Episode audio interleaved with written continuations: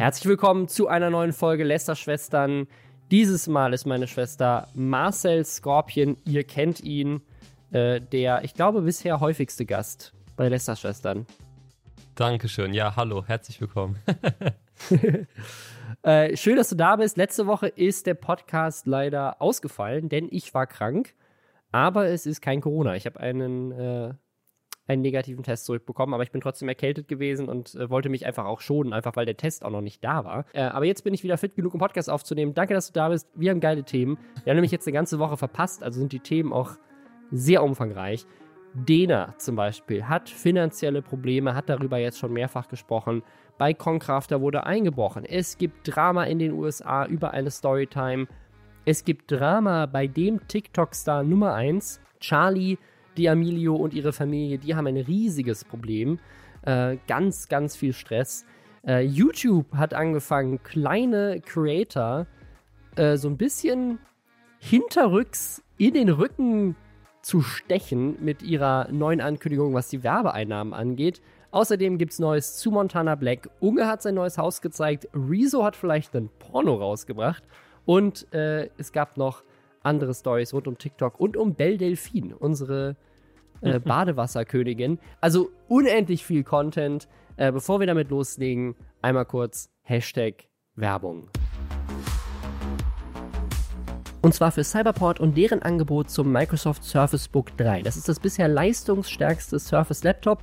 Und falls ihr das bisher nicht kennt, das ist eine 2 in 1 Lösung. Das heißt, man kann per Tastendruck das Display abnehmen und hat dann ein hochauflösendes Tablet mit Touchscreen, dass man auch mit einem Stift, also mit so einem Pen bedienen kann.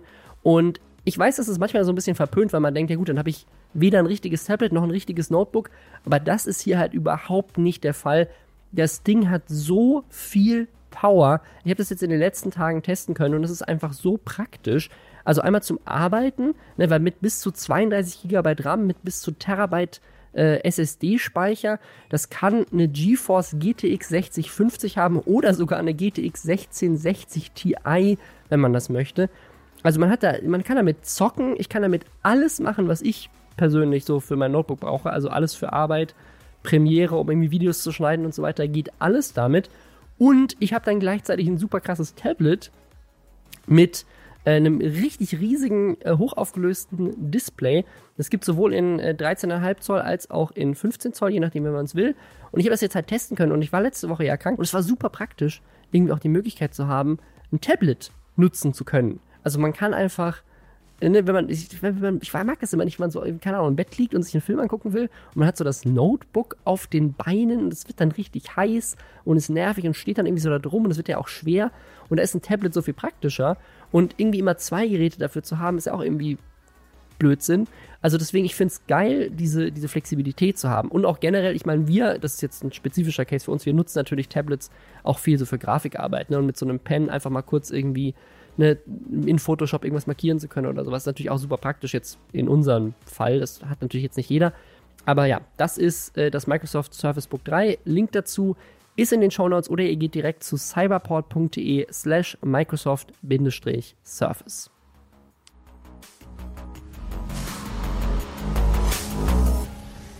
Ihr merkt es schon, wir haben in diesem Podcast eigentlich auch in Corona-Zeiten regelmäßig Werbepartner noch gehabt.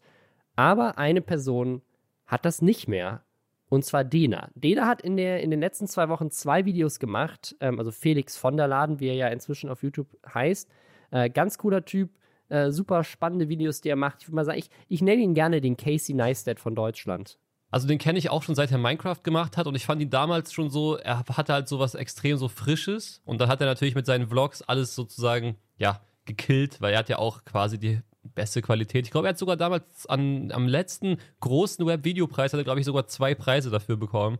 Also ich glaube, der, der Felix weiß schon, wie es läuft. Und hat ja mittlerweile sogar seine eigene Firma in Köln. Und ich vermute mal, dass da auch so ein bisschen, ja, der Hund begraben liegt, warum die finanziell, ja, die finanzielle Situation gerade wichtig wäre, die zu klären bei ihm. Denn, erzähl mal, was ist denn los bei ihm? Also er hat zwei Videos gemacht. Das erste Video war 100.000 Euro Schulden. Und normalerweise, das war auch einer der Top-Kommentare unter dem Video, fand ich sehr lustig. Normalerweise machen YouTuber ja solche Videos und sagen so, ne, hat man in letzter Zeit gesehen bei KS Freak, hat man gesehen bei Inscope 21, so diese Videos von so, ich habe krasse finanzielle Probleme, weil ich irgendwie, keine Ahnung, falsche Deals eingegangen bin, mich verkalkuliert habe, mein ganzes Geld für einen Lamborghini ausgegeben habe, keine Ahnung. Ich bin pleite, Leute, ich wollte es euch nur erzählen, ich ziehe zurück zu Mama. Felix flext in die andere Richtung. Felix macht ein Video und sagt, jemand schuldet mir 100.000 Euro.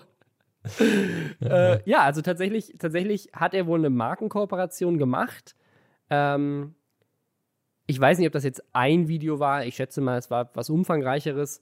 Aber bei jemandem von seiner Größe wäre jetzt 100.000 für so eine Kooperation über, ich würde mal sagen, eine Handvoll Videos, vielleicht auch Instagram-Posts oder irgendwas. Also, das ist schon realistisch. Ja, also auf jemand jeden Fall. wie, wie Felix könnte auch 100.000 theoretisch vielleicht für ein Video bekommen, ich wenn, glaub, er, das, wenn er Glück hat. Ja, gut, aber das ist eher unwahrscheinlich, weil Das ist unwahrscheinlich. 100.000, ja, da denke ich mal, müsstest du schon irgendwie ein Video mit, ja, keine Ahnung, 1,5 Millionen Views oder so garantieren. Also ich glaube, weil irgendwann, irgendwann kann man ja nicht mehr hochrechnen. Weißt du, was ich meine? So, du kannst, die, Ja, ja, ja. du kannst den CPM einfach irgendwann nicht mehr hochrechnen, weil sonst würden die größten YouTuber ja überhaupt keine Koops bekommen können, weil das ja unbezahlbar wäre dann sozusagen. Ja, ja, ja. Ja. Also ich glaube auch, ist, wenn, wenn das, wenn du ganz, ganz, wenn du ganz viel Glück hast ähm, und irgendwie ein Unternehmen sozusagen wirklich Bock hat, mit dir zu arbeiten, weil der, weil der Brandfit irgendwie perfekt ist. Und äh, da kann man, da kann man vielleicht schon auch bei, wenn, wenn du so, ich meine, Dena ist immer noch, zumindest was die Abonnenten angeht, jetzt nicht von den Views vielleicht, aber was die Abonnenten angeht, ist er, glaube ich, immer noch in den Top 10 oder Top 20 Kanälen in Deutschland. Und wenn da jetzt eine Firma nach Abozahlen geht und sagt, hey, wir müssen es unbedingt mit dem machen, weil der ist der Beste, kann ich mir auch vorstellen, dass sowas zustande kommen könnte. Aber ich gehe auch davon aus, es war eine umfangreichere Kooperation mit, mit mehreren Videos. Was das Ganze noch viel frustrierender macht. Wenn du jetzt irgendwie für ein Video nicht bezahlt wirst, ist zwar kacke, wenn du mit dem Geld gerechnet hast, gerade auch wenn du irgendwie Angestellte hast, aber wenn das jetzt ein, ein größeres Projekt ist, dann hast du ja auch krasse Produktionskosten gehabt über mehrere Videos. Ja, vor allem, du hast Auf auch Kopfschmerzen. Also ich meine, äh, ich weiß gar nicht, ob der, ob die Zuhörer sich damit jetzt so gut auskennen, aber der Schritt ist ja nicht so, dass du angerufen wirst, äh, machst du morgen die und die Koop, ja, alles klar, mache ich aufgelegt, sondern es läuft ja so, es gibt, die, es gibt den ersten, den ersten Mail-Kontakt, dann sagt man, dann kommt die erste Verhandlung, welchen Preis machen wir, dann kommt, wird das Briefing rübergeschickt, dann wird das Briefing kontrolliert, dann wird die erste Abnahmeschleife gemacht, das heißt, das Shoutout, äh, zum Beispiel, der Shoutout wird aufgenommen oder der, oder, ja, die Erwähnung wird aufgenommen und dann muss man das erstmal schon mal schneiden, rüberschicken, dann kann die Firma sagen, was ihr nicht gefällt, so läuft es ja ab, es ist ja alles ein Riesenprozess. Und wenn dann, Ja. und du dann noch fünf Videos oder so machst und dann erfährst du, die Firma zahlt nicht, also ich glaube, frustrierender geht eigentlich fast gar nicht. Ja, vor allem, weil ich meine, also er kann das jetzt abfedern, sagt er auch in dem Video, aber sozusagen, also ich, ich, ich kann schwer einschätzen, was für ein Anteil von seinem Jahresumsatz das ist. Ich glaube, kein wirklich Aber- großer, weil ich glaube, dass äh, Felix schon seit 2014 einer ist, der finanziell, glaube ich, extrem, extrem, ja, gut Geld Ich- rausgeholt hat aus der Sache. Ich glaube auch, dass er finanziell sehr verantwortungsbewusst auch mit seinem Geld umgeht und Ja. so weiter, abseits von vielleicht dem einen oder anderen Autokauf. Aber ähm, sage ich, also ich, ich glaube, dass, ähm, aber trotzdem, ne, also wenn du jetzt sagst, keine Ahnung, das ist, ein, das ist ein Unternehmen, das macht irgendwie zwei, drei Millionen Euro Umsatz im Jahr, sind 100.000, trotzdem ein jetzt nicht gerade vernachlässigender Prozentsatz, ne? Also das könnte dem einen oder also für viele große Unternehmen, also also nicht große Unternehmen, für viele mittelständige Unternehmen wäre so ein Umsatzausfall von, also in dem Fall ist es ja nicht mal Umsatzausfall, weil du hast ja die Kosten trotzdem gehabt. Also es ist eigentlich auch schon fast sozusagen, du hast ja sogar, du hast Kosten gehabt und wirst jetzt einfach nicht bezahlt. Aber das, so ne, wenn er sagen wir mal, er macht drei Millionen Euro Umsatz im Jahr, dann sind das irgendwie drei Prozent oder nicht? Oder kann ich, kann ich nicht rechnen? Ich kann nicht rechnen. Keine Ahnung, ich kann Was auch nicht ist- rechnen, das ist mir zu anstrengend. Deswegen bin ich YouTuber Also von, geworden. von einer Million wären 100.000 10 Prozent. Also sind es von drei Millionen ein Drittel, also ungefähr, ja. Ja, Ähm, auf jeden Fall, äh, sagen, also ich meine, für viele mittelständische Unternehmen sind 3% des Umsatzes schon fast äh, die ganze Gewinnmarge. Ne? Also das, ähm, das ist eine Menge Geld und das ist auch immer noch eine Menge Geld für jemanden wie ihn und auch für seine Firma, selbst wenn es ihm wirtschaftlich sehr gut geht. Und in den Kommentaren wurde auch gemunkelt, welche Koop das ist. Ich habe da nicht wirklich einen Überblick, weil ich jetzt auch nicht jedes Video von ihm gucke. Aber äh, die, die Com Community in den Kommentaren war sich sehr sicher, dass es hier um eine Kooperation mit Karstadt geht. Denn, ähm, also, ne, um, um das jetzt irgendwie runterzubrechen, müssen ja mehrere Sachen gegeben sein. Also, A, es muss eine umfangreiche Kooperation auf seinem Kanal innerhalb des letzten Jahres, der letzten zwei Jahre gewesen sein. B, es muss ein Unternehmen sein, was jetzt insolvent ist. Und C, es muss ein Unternehmen sein, was trotzdem groß genug ist, um mit ihm zu kooperieren und so viel Geld zu zahlen. Und dass er auch davon ausgegangen ist, dass es so viel Geld gibt. Und er hat wohl eine Kooperation mit Karstadt gehabt und hat jetzt in einem neuen Video auch gesagt, dass, das, dass die Firma, die ihm dieses Geld schuldet, halt insolvent ist und er das Geld halt einfach nicht bekommt. Ähm, ja gut, es kann also sein, aber ich denke mal, das reicht noch nicht jetzt zur Überführung von Karstadt, weil es nee, gibt also immer auch, es, ist, äh, es gibt so viele Koops, glaube ich, die, die so slightly und unauffällig eingebaut werden, dass ich, glaube ich, der normale, also ich glaube nicht, dass ich jetzt irgendein Fan von ihm hinsetzen könnte und seine ganzen Koops runterschreiben könnte, sozusagen, weil ich glaube, das, vor allem, wenn du, er hat selber eine Agentur, das heißt, er wird auch viel reinbekommen normalerweise, deswegen gehe ich mal davon aus eigentlich, dass das auch irgendeine zwielichtige, komische Firma sein kann, die da mal äh, da, ja, mit ihm arbeiten wollte, sozusagen. Also ich kenne den Fall halt, ich habe äh, vor der Aufnahme schon erzählt, ich habe mich jetzt entschieden, den Namen dazu nicht zu droppen, aber ich sage so viel, ich kenne eine sehr große YouTuberin, die auch, also die genau das Gleiche hat, die wirklich, wo, wo Firmen ihr wirklich massiv, ich glaube noch deutlich über 100.000 Euro schulden, die dann quasi ja ihre Firma dann danach schnell abgemeldet haben und schnell äh, ja abgehauen sind, sich verstecken jetzt mittlerweile, weil sie halt wissen, wenn sie gefunden werden, dann werden sie auf dieses Geld verklagt. Also das muss man sich auch mal vorstellen. Also das ist, ja, ja gut, ich meine letztendlich, ähm, du weißt, wie es läuft, ne? Die, die Koops laufen halt oft noch in so einem super lockeren Verhältnis. Es ist ja alles noch nicht so extrem, also es wird professioneller, aber es ist immer noch nicht super professionell. Und ich könnte mir auch schon vorstellen, dass äh, jemand das ausnutzen könnte, so eine Fake-Nummer durchzuziehen. Wir hatten ja letztes Mal, wo ich hier war, diese Sache mit diesen Bäumen pflanzen. Und das war locker halt auch genau so ein Ding. Ja. Also, sowas gibt's ja, auf genau, die, die Fake-Spendenaktion, ja, genau. die von Sam Slimani und so weiter promotet wurde. Aber hast du das schon mal gehabt? Weil ich hatte das auf jeden Fall schon. Also nicht, nicht, in, dem, nicht in dem Umfang, aber sozusagen ich, ich würde immer meinen, ich gehe sowieso nur Kooperationen ein mit Unternehmen, von denen ich mir sehr sicher bin, dass sie liquide sind. Ja. Ne? Also das sind große, große Namen, ich kenne die Firmen, das sind, ne, also ich, ich, ich ähm, nehme auch eigentlich nie Kooperationen an von Anfragen aus dem Ausland. Ähm, also wenn mich, es gibt ja ganz oft so diese, gerade so diese Raid Shadow Legends mhm, Placements mhm, ja. und so weiter, ne? Das sind, das ist immer diese eine Agentur aus Russland, ja, genau, die das richtig, rumschickt. Ja. Und da wäre ich mir nie sicher, ob ich jemals dieses Geld sehen würde. Und das, also ich meine, abgesehen davon, dass ich keine Werbung für Raid Shadow Legends machen will, aber das, äh, das sehe ich immer problematisch. Aber ich hatte das tatsächlich schon mal bei einer deutschen Agentur, die sogar, also das war, das war ein Startup, war eine deutsche Firma und die hatten sogar als, äh, die hatten Venture Capital mhm. von, einem, von einem sehr großen, bekannten Unternehmen, die das mitfinanziert haben. Und es Ralf Dümmel? Nein, Spaß.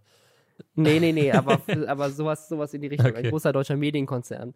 Und äh, für die habe ich Werbung gemacht, das liegt schon Jahre zurück, äh, für ebenfalls ein großes deutsches Unternehmen. Ne? Mhm. Und die waren aber halt die Agentur. Also die haben das ja, quasi verstehe. sozusagen organisiert. Das heißt, der Kunde hat denen das Geld überwiesen und die wiederum mir. Und beim Kunden war ich halt sicher, dass die legit sind und bei der Agentur eigentlich auch, weil die Firma, die das quasi mitfinanziert hat als Startup, eine Rep äh, Reputi äh, hat eine gute äh, Reputation.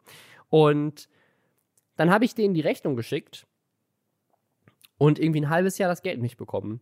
Und habe dann nach einem halben Jahr, weil ich, weil ich das auch noch nie gemacht hatte, habe das, glaube ich, jetzt auch drei Jahre her oder so, habe ich zum ersten Mal in meinem Leben eine Mahnung geschickt. Mhm. Und auf die Mahnung haben sie mir dann zurückgeschrieben, ja, tut uns leid, der Steuerberater hat einen Fehler gemacht äh, mit unserem Geld irgendwie und hat das Geld, es war ganz skurril. Also sie meinten irgendwie, der, der Steuerberater hätte das Geld ausgegeben. Und ich meine, also wie kann das denn, also warum gibt euer Steuerberater überhaupt Geld aus? Was ist das für ein seltsames Das macht auch gar Argument? keinen Sinn einfach. Also. So, ich glaube, ich glaube, was er irgendwie sagen wollte, ist, dass die Buchhaltung das Geld irgendwie falsch, falsch verteilt hat oder so. Aber es war so, es war, sagen, die Argumentation war schon irgendwie so richtig seltsam. Und dann hat er mir die Hälfte des Budgets überwiesen. Und dann habe ich ihm wieder geschrieben, meine so, warum hast du mir jetzt die Hälfte überwiesen? Und er meinte so, ja, mehr haben wir gerade nicht. Und dann habe ich, dann habe ich halt, äh, da habe ich ein bisschen Schiss bekommen, weil ich dachte so, okay, das ist jetzt richtig shady. Und habe auf die Website geguckt und die hatten ihr Impressum gelöscht. Mhm. Die hatten dann plötzlich kein Impressum mehr. Und dann habe ich aber mit der Internet Wayback Machine sehen können, dass das Impressum äh, ein paar Wochen vorher noch online war. Du hast die Wayback Machine benutzt, ich es nicht. Mega, ne? äh, Detektivarbeit hier. Ja, richtig. Und dann habe ich die Adresse, da habe ich die Adresse gegoogelt und dann war das die private Wohnadresse von dem Typen.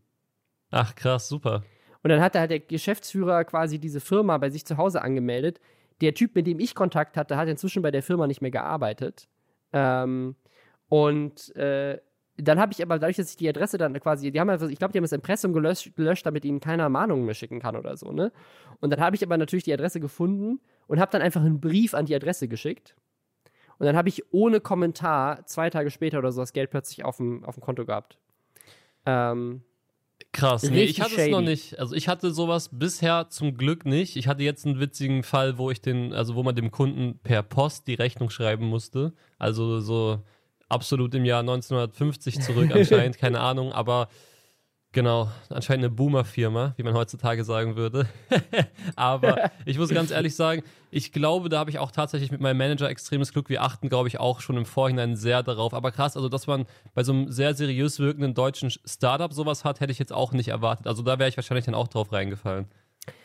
Ja, ich habe ich hab noch eine andere Story, ähm, die ein bisschen weniger lange her ist. Äh, und zwar haben äh, wir, wir, wir machen ja auch so ein bisschen Influencer-Vermarktung, ne? Also wir arbeiten auch Habe ich gehört, mit, ja. anderen, mit anderen Influencern und vermitteln denen Deals. Ähm, und wir hatten jetzt den Fall, dass ähm, wir mit einem Management zusammengearbeitet haben, die pleite gegangen sind. Und wir haben das quasi erfahren, weil der Influencer, dem wir den Deal, also der Influencer hat uns gesagt, hey, ich klär, äh, klär das nicht mit mir, klär das mit meinem Management Mhm. sozusagen, er hat uns quasi an sein Management verwiesen. Dann haben wir mit dem Management den Vertrag ausgehandelt und das Management hat uns die Rechnung geschickt. Dann haben wir dem Management das Geld bezahlt. Und dann ruft uns einen Monat später der Influencer an und sagt so, yo, ich habe mein Geld nicht bekommen, was ist los da? Oh nein. Und wir so, ähm, aber wir haben es überwiesen. ich habe noch extra meine Buchhaltung gecheckt und so. Und äh, dann meldet sich der, der Influencer, dann schreiben wir dem Management, der Influencer meldet sich bei uns und meint so, hey, sorry Leute, ähm, äh, können wir in Zukunft direkt miteinander zusammenarbeiten, ohne mein Management, weil das Management hat ist mit dem Geld abgehauen. Ach du Äh, und Scheiße. dann haben wir, haben wir mit dem Management gesprochen und ich bin mir auch nicht mehr sicher, also ich kann mir sogar vorstellen, dass es sich da irgendwie um Insolvenzverschleppung handelt oder sowas, weil die meinten dann zu uns so, ja, sorry, da ist auch, wir mussten plötzlich eine Rückzahlung machen fürs Finanzamt und deswegen, da haben wir dann das Geld dafür benutzen müssen. Und deswegen konnten wir ihn bisher nicht bezahlen, aber ja, wir verstehen auch, dass er jetzt da irgendwie frustriert ist und so, aber in Zukunft würden wir natürlich uns trotzdem freuen, wenn er trotzdem mit uns noch arbeitet. Oh mein Gott, Alter. Also Aber sagen, offensichtlich sind sie insolvent, aber sagen so, ja, ja, nö, wir, wir fixen das schon. Wir mussten jetzt nur plötzlich dem Finanzamt. Also ich, es gab ja in den USA einen ähnlichen Fall. Ich weiß nicht, ob du das mitbekommen hast hier mit äh, Game Theory. Der hat das in den USA groß auf, offengelegt. Da gab es ein großes MCN, also wirklich ein MCN, die mit Stößen, die wollen mit Mediakraft und so weiter in den USA mithalten können. Die waren riesig. Alloy, Alloy Digital hießen die, glaube ich. Äh, unter anderem auch das, äh, das MCN, was, glaube ich, Smosh gehört hat. Mhm. Also Smosh, die haben Smosh gekauft vor, vor Jahren schon. Und die haben quasi mit dem Geld der Influencer auch so gehaushaltet, dass sie gesagt haben, quasi, das, der Managementvertrag war irgendwie, die nehmen 20 Prozent, so wie sich das ne, üblich ist ungefähr, ne? Ähm, wir nehmen 20 Prozent von den Einnahmen und den Rest sozusagen reichen wir halt weiter, aber wir sind halt diejenigen, die die Rechnung stellen, um es einfacher zu machen. Das heißt aber, deren eigentlicher Umsatz, alles andere ist ein durchlaufender Posten, deren eigentlicher Umsatz sind nur 20 Prozent von dem, was sie eigentlich einnehmen. Mhm.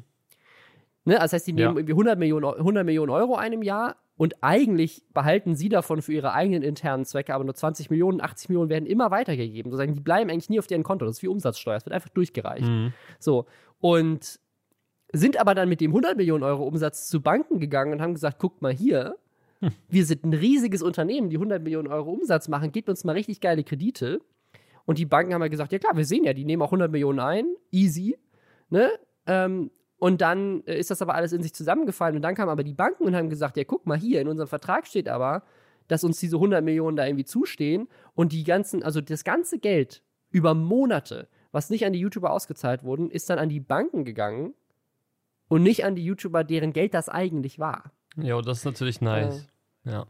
Ja. Und das, äh, solche, solche Fälle, die habe ich jetzt, also ne, gibt es in den USA auch schon bei größeren Sachen. Deswegen, Also der Worst das- Case das- ist ja, dass man seinem eigenen Management äh, im Zweifel nicht vertrauen kann. Also es ist ja wirklich, also stell dir mal bitte vor, du wärst jetzt dieser Influencer gewesen, der mit euch zusammengearbeitet hat und du fragst irgendwann so, ja, äh, habt ihr das Geld jetzt eigentlich schon überwiesen? Ja, ja, haben wir schon vor einem Monat an dein Management und dann, dann in der Sekunde merkst du dann so, oh Mist. ja, Ja. das ist also, keine Ahnung, das ist, das ist also, da, da muss immer eine richtig krasse Vertrauensbasis da sein, sonst macht das überhaupt gar keinen Spaß, so zu arbeiten. Ja, also das, äh, das äh, war eine super skurrile Situation, aber immerhin ähm, sozusagen, bei, also auch bei, bei Felix jetzt, der arbeitet, glaube ich, auch nur mit großen Firmen. Also da würde man auch nicht davon ausgehen, dass das passiert. Du gehst ja nicht davon aus, also sagen wir mal jetzt angeblich, es wäre Karstadt gewesen. Gehst ja, du gehst ja nicht davon aus unbedingt, obwohl vielleicht, wenn du dich mit Karstadt ein bisschen beschäftigt hast, gehst du damit aus. Aber du würdest jetzt nicht unbedingt davon ausgehen, dass die quasi eine, eine Placement-Anfrage schicken, ähm, so als so, so letzter letzter Versuch, irgendwie noch ein bisschen Umsatz zu generieren und dann, dann gehen die insolvent und können dich plötzlich nicht mehr bezahlen. Ich mache nächste Woche eine Lufthansa-Korb. Jetzt echt? nee, Spaß. Aber die Situation ist ja. Ja, wo äh, die werden doch gerettet. Ja, eh, die werden eh mal gerettet, machen. genau. So, dann, dann gibt es so einen Bildzeitungsartikel. Bundesregierung rettet Lufthansa und die zahlen prompt Marcel Skorpion eine Million Euro. Das würde ich sehr gerne äh, lesen, ja. Und bei denen war ja auch noch das Problem, dass er dadurch sind halt fünfstellige Anwaltskosten entstanden. Und das, das ist ja auch immer so das Ding. Das ist auch immer so diese Frage, wie weit gehe ich jetzt in dieser Sache vor ja. Gericht, weil die Anwaltskosten sind ja immens und irgendwann rechnet sich gar nicht mehr, vor allem wenn du dann im, in Mitte des Verfahrens nur noch einen Vergleich angeboten bekommst, weil die einfach pleite sind, so ein gläubiger Vergleich oder so, und dann bist du halt komplett am Arsch. Und hast du vielleicht 40.000 für den Anwalt ausgegeben, okay, das ist wirklich Next Level, aber sagen wir, du hast 10.000 ausgegeben und von den 100.000, die sie dir schulden, können sie dir auf einmal nur 15.000 zahlen, dann hast du diese ganzen Kaufschmerzen letztendlich für 5.000 plus gemacht und das ist ja, ja. ja auch nicht toll. Ja, was, was bei denen auch noch dazu kommt, also er hat jetzt dieses eine Video gemacht, er hat jetzt noch ein anderes Video gemacht, wo er offengelegt hat, dass bei ihm tatsächlich, also das fand ich sehr spannend. Er, er, ich weiß nicht, ob er, ob er es finanziell das schlimmste Jahr hat, aber ich glaube, er sagt tatsächlich, dass dieses Jahr finanziell bei ihm das schlimmste Jahr in seiner Karriere war. Und er macht jetzt Video schon seit zehn Jahren. Oh mein Gott, ich habe dieses Jahr nur ich habe dieses Jahr nur 700.000 Euro Umsatz gemacht. ja, aber nein, er meint tatsächlich, dass also das, das, das nehme ich ihm auch ab. Also der hat inzwischen halt so einen großen Apparat, was, ähm, was seine Produktion angeht, um eben diese Qualität auch zu liefern. Ähm, der ist natürlich jetzt nicht nur von YouTube AdSense-Einnahmen, die in der, ne, jetzt in der Krise, würde ich sagen, relativ konstant geblieben sind, teilweise vielleicht sogar gestiegen sind, weil Leute mehr in Online-Advertising investiert haben. Ähm, aber die refinanzieren seinen Content nicht alleine. Er braucht halt Product Placements und die sind bei ihm, dadurch, dass er halt viel so Lifestyle-Sachen macht, wo er halt irgendwie um die halbe Welt reist und so, sind halt viele dieser sehr aufwendigen Drehs natürlich abgesagt worden, weil du die einfach nicht mehr umsetzen konntest. Und das heißt, da ist einfach eine Menge von dem Budget, was sie sonst nehmen, um irgendwie den Laden am Laufen zu halten, äh, einfach durch die, durch die, also einfach weggefallen. Aber sind ne? seine Videos wirklich teuer oder sehen sie einfach nur teuer aus? Also jetzt mal von dem. Ja, von ich weiß nicht, ob du schon mal, ob du schon, also der hat, ähm, der hat ein sehr großes Büro in Köln. Ja, ja, das weiß ich eh. Also klar, äh, um die Agentur, also klar, die Agentur über Wasser zu halten, da kann ich das alles verstehen. Ja, die Agentur hat er nicht mehr. Ich weiß nicht, ob du das mitbekommen hast. Ach so. Aber seine, seine, seine Ex-Freundin ähm, sozusagen hat die Agentur, also die, ich weiß nicht, ob er daran noch beteiligt ist, das keine Ahnung. Aber die hat inzwischen auch keine Angestellten mehr. Die managt jetzt ihn und noch irgendwie andere Leute, aber äh, ist da auch ausgezogen und so. Ähm, ja, das weiß er ich, macht jetzt, jetzt nur noch seine wohnt. Produktionsfirma und sein Merchandise da, glaube ich. Ähm, ich habe es dadurch die mitbekommen. Produktionsfirma. Ach so, ja, sag du erst, sorry. Ja. Und die Produktionsfirma hat, glaube ich, so mindestens vier, fünf Leute, die nur an seinen Inhalten arbeiten. Ach krass, okay, gut, das ist heftig. Ja, das ist so, äh, das ist so ein bisschen wie bei, äh, bei Inscope und Tim Gabel im Büro, da arbeiten auch irgendwie zehn Leute und ich glaube, äh, da wusste ich auch bis vor einem Jahr nicht und die machen anscheinend auch viel für die. Also ich glaube, es läuft viel mehr mittlerweile auch so mit, hier hast du mal ein Konzept für ein Video und so, als man das so, als man das von früher noch kennt. Also die ganze Szene professionalisiert sich dann schon ziemlich. Ich habe mitbekommen, dass Kati, also die, die Ex, äh, in, in Berlin wohnt, weil ihr auch das Lenkrad geklaut wurde vor kurzem. Und äh, da kenne ich mich ja so bestens wie bei dir aus. schon fünfmal. Ja, genau. Und da kenne ich mich ja bestens aus. Und da wusste ich, ah, die muss nach Berlin gezogen sein. Und äh, ja, so war das halt. Aber krass.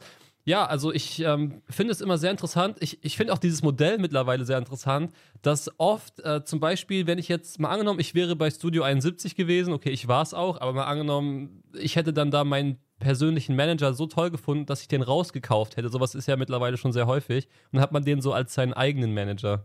Das finde ich auch, ja. das ist öfter schon passiert. Ja.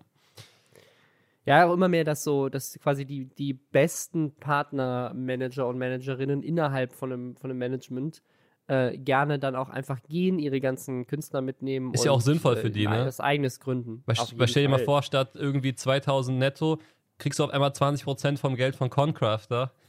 da würde ich auch gehen. Aber, ja, aber ich meine, das ist aber auch, das ist aber auch völliges Versagen auf Seite der Managements, finde ich. Also da musst du doch mit deinen also da musst du doch irgendwelche Tochterunternehmen mit deinen Top-Performern gründen oder denen irgendeine performance-basiertes Gehalt zahlen. Ja, finde ich auch. Weil, ähm, ich hab, das passiert gerade, glaube ich, bei einem anderen Management auch aktuell, ähm, wo die, ähm, ja, wo das, glaube ich, äh, eine große Menge an Leuten betrifft, die, die da potenziell mit, mitgehen und so. Also deswegen, ähm, ich, äh, ja, bin mal gespannt. Aber ich glaube, was sich was ich so in letzter Zeit rauskristallisiert, ist, dass diese größeren Managements eigentlich eher genauso werden, also die, die zerstückeln sich immer weiter. Ich glaube, es wird tatsächlich daraus hinauflaufen, dass du in Deutschland wieder 100 unterschiedliche Managements hast. Fall. Und jedes Management hat so die zwei, drei, vier Leute vielleicht noch unter Vertrag, die man so von Hand managen kann mit ein, zwei Leuten. Und so diese großen Konstrukte, wo irgendwie dann 50 Creator jetzt unter Vertrag sind. Manche Managements haben sich jetzt schon wieder so rausgearbeitet wie ganze MCNs früher. Ähm, die zerfallen immer weiter, weil natürlich immer die Top-Performer sagen, so, warte, warum arbeite ich hier eigentlich? Äh, ich kann es doch selber. Ähm, das ist, das ist ein bisschen problematisch für das Businessmodell, glaube ich. Aber ja, was, was Dena noch gesagt hat in seinem Video, ist, dass er, dass quasi ja all, all seine Deals weggebrochen sind. Ähm, was, ich, was ich sehr spannend fand, weil ich das so aus der Branche sonst jetzt nicht so gehört habe. Vielleicht liegt es einfach an, den, an der Art seiner Inhalte. Aber ich kann jetzt aus, aus eigener Perspektive sagen, wir haben das 2020 nicht so erlebt. Ähm, Echt, macht ihr Werbung bei Lester-Schwestern? Kam hier schon mal ein Placement? Ja, ich glaube nicht, ne? Also deswegen, also ich, äh, aber ähm, das, äh, also bei, bei, bei Lester-Schwestern sowieso nicht, aber das ist natürlich auch eine andere Art von, Ja, von. Content und auch, ich meine, ich mein, da kann man ja offen drüber reden, ne? Also wir haben bei Lester-Schwestern natürlich viele Kooperationspartner, ne, die sowieso digitale Angebote sind, ne, Online-Shopping-Sachen und so weiter, die generell davon profitieren. Also sozusagen, wir haben jetzt, wir haben jetzt nicht Karstadt als Partner, ähm, sondern eher Mhm. ähm, eben. Also du meinst, die von der ähm, aktuellen Weltsituation profitieren? Ge- Genau, also wir haben, wir, haben Ja. halt, wir haben halt viele Apps, Apps und Online-Shopping-Anbieter Ja. generell als Partner, einfach weil die sowieso schon digitaler unterwegs sind. Und das heißt, das sind, das, ne, also ich meine, es Online-Shopping und irgendwelche App-Angebote, die dir Unterhaltung aufs Handy liefern, sind natürlich gerade, wenn Leute den ganzen Tag nur zu Hause sitzen, ähm, werden die mehr genutzt als vorher. So, und das, das dann heißt natürlich auch, dass die mehr Budget haben, da auch noch irgendwie Werbung zu machen. Ähm, und äh, keine Ahnung, was, was, was Felix sonst so macht, aber ich glaube, der macht viel auch so Berufe vorstellen, ne? Oder ich glaube, der hat mit der, mit der Polizei hatte mal was zusammen gemacht als Placement Partner. Der macht, ähm, ne, mit seinem, mit seinem Rennen macht er viel Sachen mit Autos und so und so diese ganzen großen Events und Reisen und so, das ist natürlich alles nicht mehr möglich. Deswegen, ja, äh, habe ich, habe ich, äh, tut mir irgendwie sehr leid für ihn. Ich bin mal gespannt. Also ich meine, er hat ja sein Merchandise. Ich glaube auch nicht, dass es ihm jetzt finanziell generell schlecht geht an den Rücklagen, die er hat, aber es ist natürlich auch trotzdem kacke, wenn du irgendwie deinen YouTube-Kanal komplett aus deinen Rücklagen finanzieren musst und das Ganze kein profitables Business mehr ist, äh, weil du willst ja auch irgendwie keine Leute entlassen und ähm, Ja. der Content ist trotzdem gleich erfolgreich noch. Also es ist sozusagen nur die Werbepartner weggefallen. Aber ich frage mich, also wenn er zum Beispiel mit, äh, ob also ob es irgendwie Möglichkeiten gäbe, das, das zu ändern, indem er sich irgendwie andere Werbepartner reinholt ähm, oder Formate so abändert, dass es irgendwie Möglichkeiten hat. Aber das willst du natürlich auch nicht, weil du willst doch deine Inhalte nicht ändern, nur um mehr Möglichkeiten haben, Werbung zu machen. Das ist auch kacke. Also dann verkaufst du dich irgendwie dafür. Und das Beste ist ja eigentlich auch gerade an seinem Content, dass er das machen kann, worauf er Bock hat. Und dann finden sich Leute, die Bock haben, das zu finanzieren. Ähm, alles andere ist ja irgendwie scheiße. Ich glaube, er ist Naja. schon der werbefreundlichste Kanal, weil er ähm, von der Ausdrucksweise her super entspannt ist und weil seine Videos natürlich extrem gut aussehen. Also ich kann mir nicht vorstellen, dass es Firmen gibt, die seinen Kanal sich angucken und sich sagen, nee, also mit dem kann ich es mir gar nicht vorstellen zu arbeiten. Und das hat man sich ja dann irgendwie auch verdient. Das finde ich auch echt nice. Und das ist auf jeden Fall auch eine Leistung, weil ich kenne es ja auch selber, dass man auch nicht so werbefreundlich unterwegs war eine Zeit lang. Und äh, gut, hat, haben sich trotzdem oftmals Partner gefunden. Ich hatte irgendwie immer Glück. Aber es gibt halt viele Leute, die stehen so anscheinend so auch auf Blacklists von irgendwelchen Firmen und da wird dann gar nichts mehr gehen. Dementsprechend, äh, ich glaube, dass es da beim Felix in den nächsten Jahren wieder rund gehen wird. Ich, also ich glaube auch, ich glaube, das ist, deswegen ist das ihn jetzt gar nicht so, so dramatisch. Aber fand ich einfach nur spannend, weil, es, weil er da sehr, sehr offen irgendwie einen Einblick gegeben hat in, in seine Firma. Äh, ich würde sagen, wir machen mal weiter. Thema machen mal einen 1 kurzen- abgehakt nach 30 Minuten.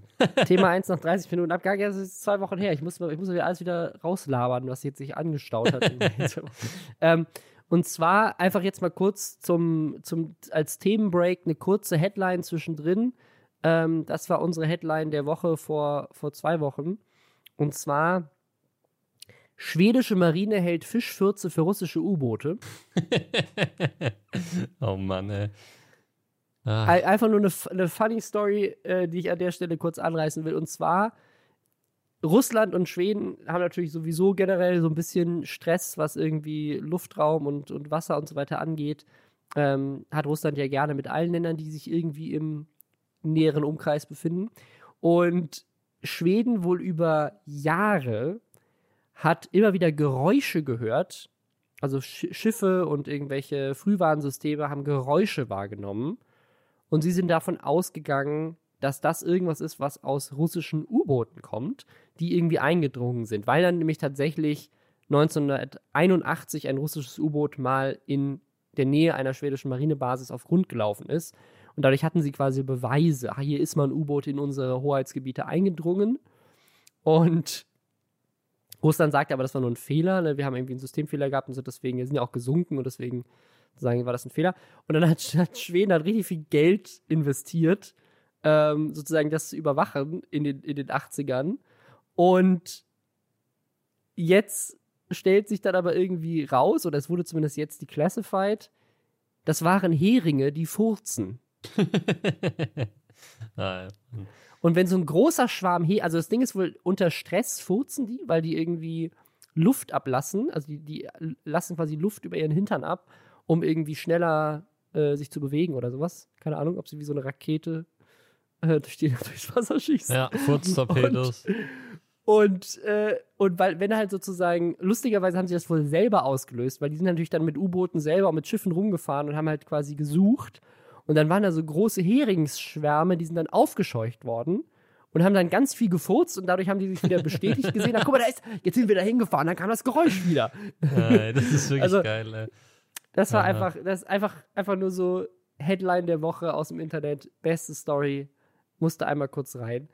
Ähm, jetzt kommen wir zu einem weiteren YouTube-Thema und zwar Concrafter. Bei dem wurde eingebrochen oder ich überlasse dir den Wortwitz, weil das war deine Idee. Es wurde Ei hm, gebrochen. Denn, bitte erzähl's, warum. Denn Concraft hat ein Video hochgeladen und er hat das Video, das ist ein schwerer Fehler gewesen, eben nicht Ei gebrochen genannt, sondern eingebrochen. Aber es wurde bei ihm ein rohes Ei in den Briefkasten geworfen und äh, damit äh, viele Sachen irgendwie, die auch im Briefkasten waren, zerstört und ist dann auch irgendwie runtergelaufen in den Briefkasten der Nachbarn. Das war wohl sehr eklig. Auf jeden Fall ähm, ist das nur ein, ein Fall. Es wurde nämlich auch, es wurde auch eingebrochen und zwar in seine Tiefgarage und da haben sie sein Auto mit Farbe beschmiert und dann irgendwie eine Woche später in den Briefkasten gelegt. Ähm, es gibt jetzt eine Anzeige wegen Sachbeschädigung, es gab Videoüberwachung, aber er hat einfach dieses Video gemacht, um nochmal ähm, quasi offen zu legen, weil seine Fans, also geht davon aus, dass es halt irgendwelche Schüler sind, die das gemacht haben. Und ähm, ja, vor allem das Eklige daran finde ich, er ist jetzt erst vor kurzem nach Hamburg gezogen.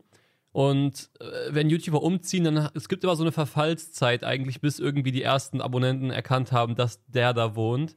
Und das scheint da jetzt super schnell äh, ja, gegangen zu sein, dass sie das jetzt rausgefunden haben. Ich muss sagen, ich hatte damals auch in meiner YouTuber-WG-Zeit in Köln hatte ich auch mal Eier an der Fensterscheibe. Also ich kenne mich damit auch ein bisschen aus. Also da fanden sich auch ein paar ja, junge Leute sehr, sehr lustig. Nervt natürlich extrem und man mhm. fühlt sich natürlich. Ich glaube, was die, was die Leute bei so einem Video dann, glaube ich, ganz schnell übersehen, ist dieser Fakt, dass es dich natürlich psychisch belastet, wenn du dann rausgehen musst. Du weißt nicht, warten die draußen. Ich meine, ich hatte zum Beispiel ja auch meine Einbrüche, die natürlich nicht an meine Person gingen, als meine Lenkräder mehrfach geklaut wurden, wie wir schon sagten. Aber es war halt in der eigenen Tiefgarage und das ist ja natürlich auch ein extremer Eingriff in die Privatsphäre. Und ich sag euch, Leute, das macht was mit einem und das ist, auch wenn es nur ein Ei ist oder ein bisschen Farbe am Auto, aber das, das setzt einen schon unter Druck und das nervt einfach sehr.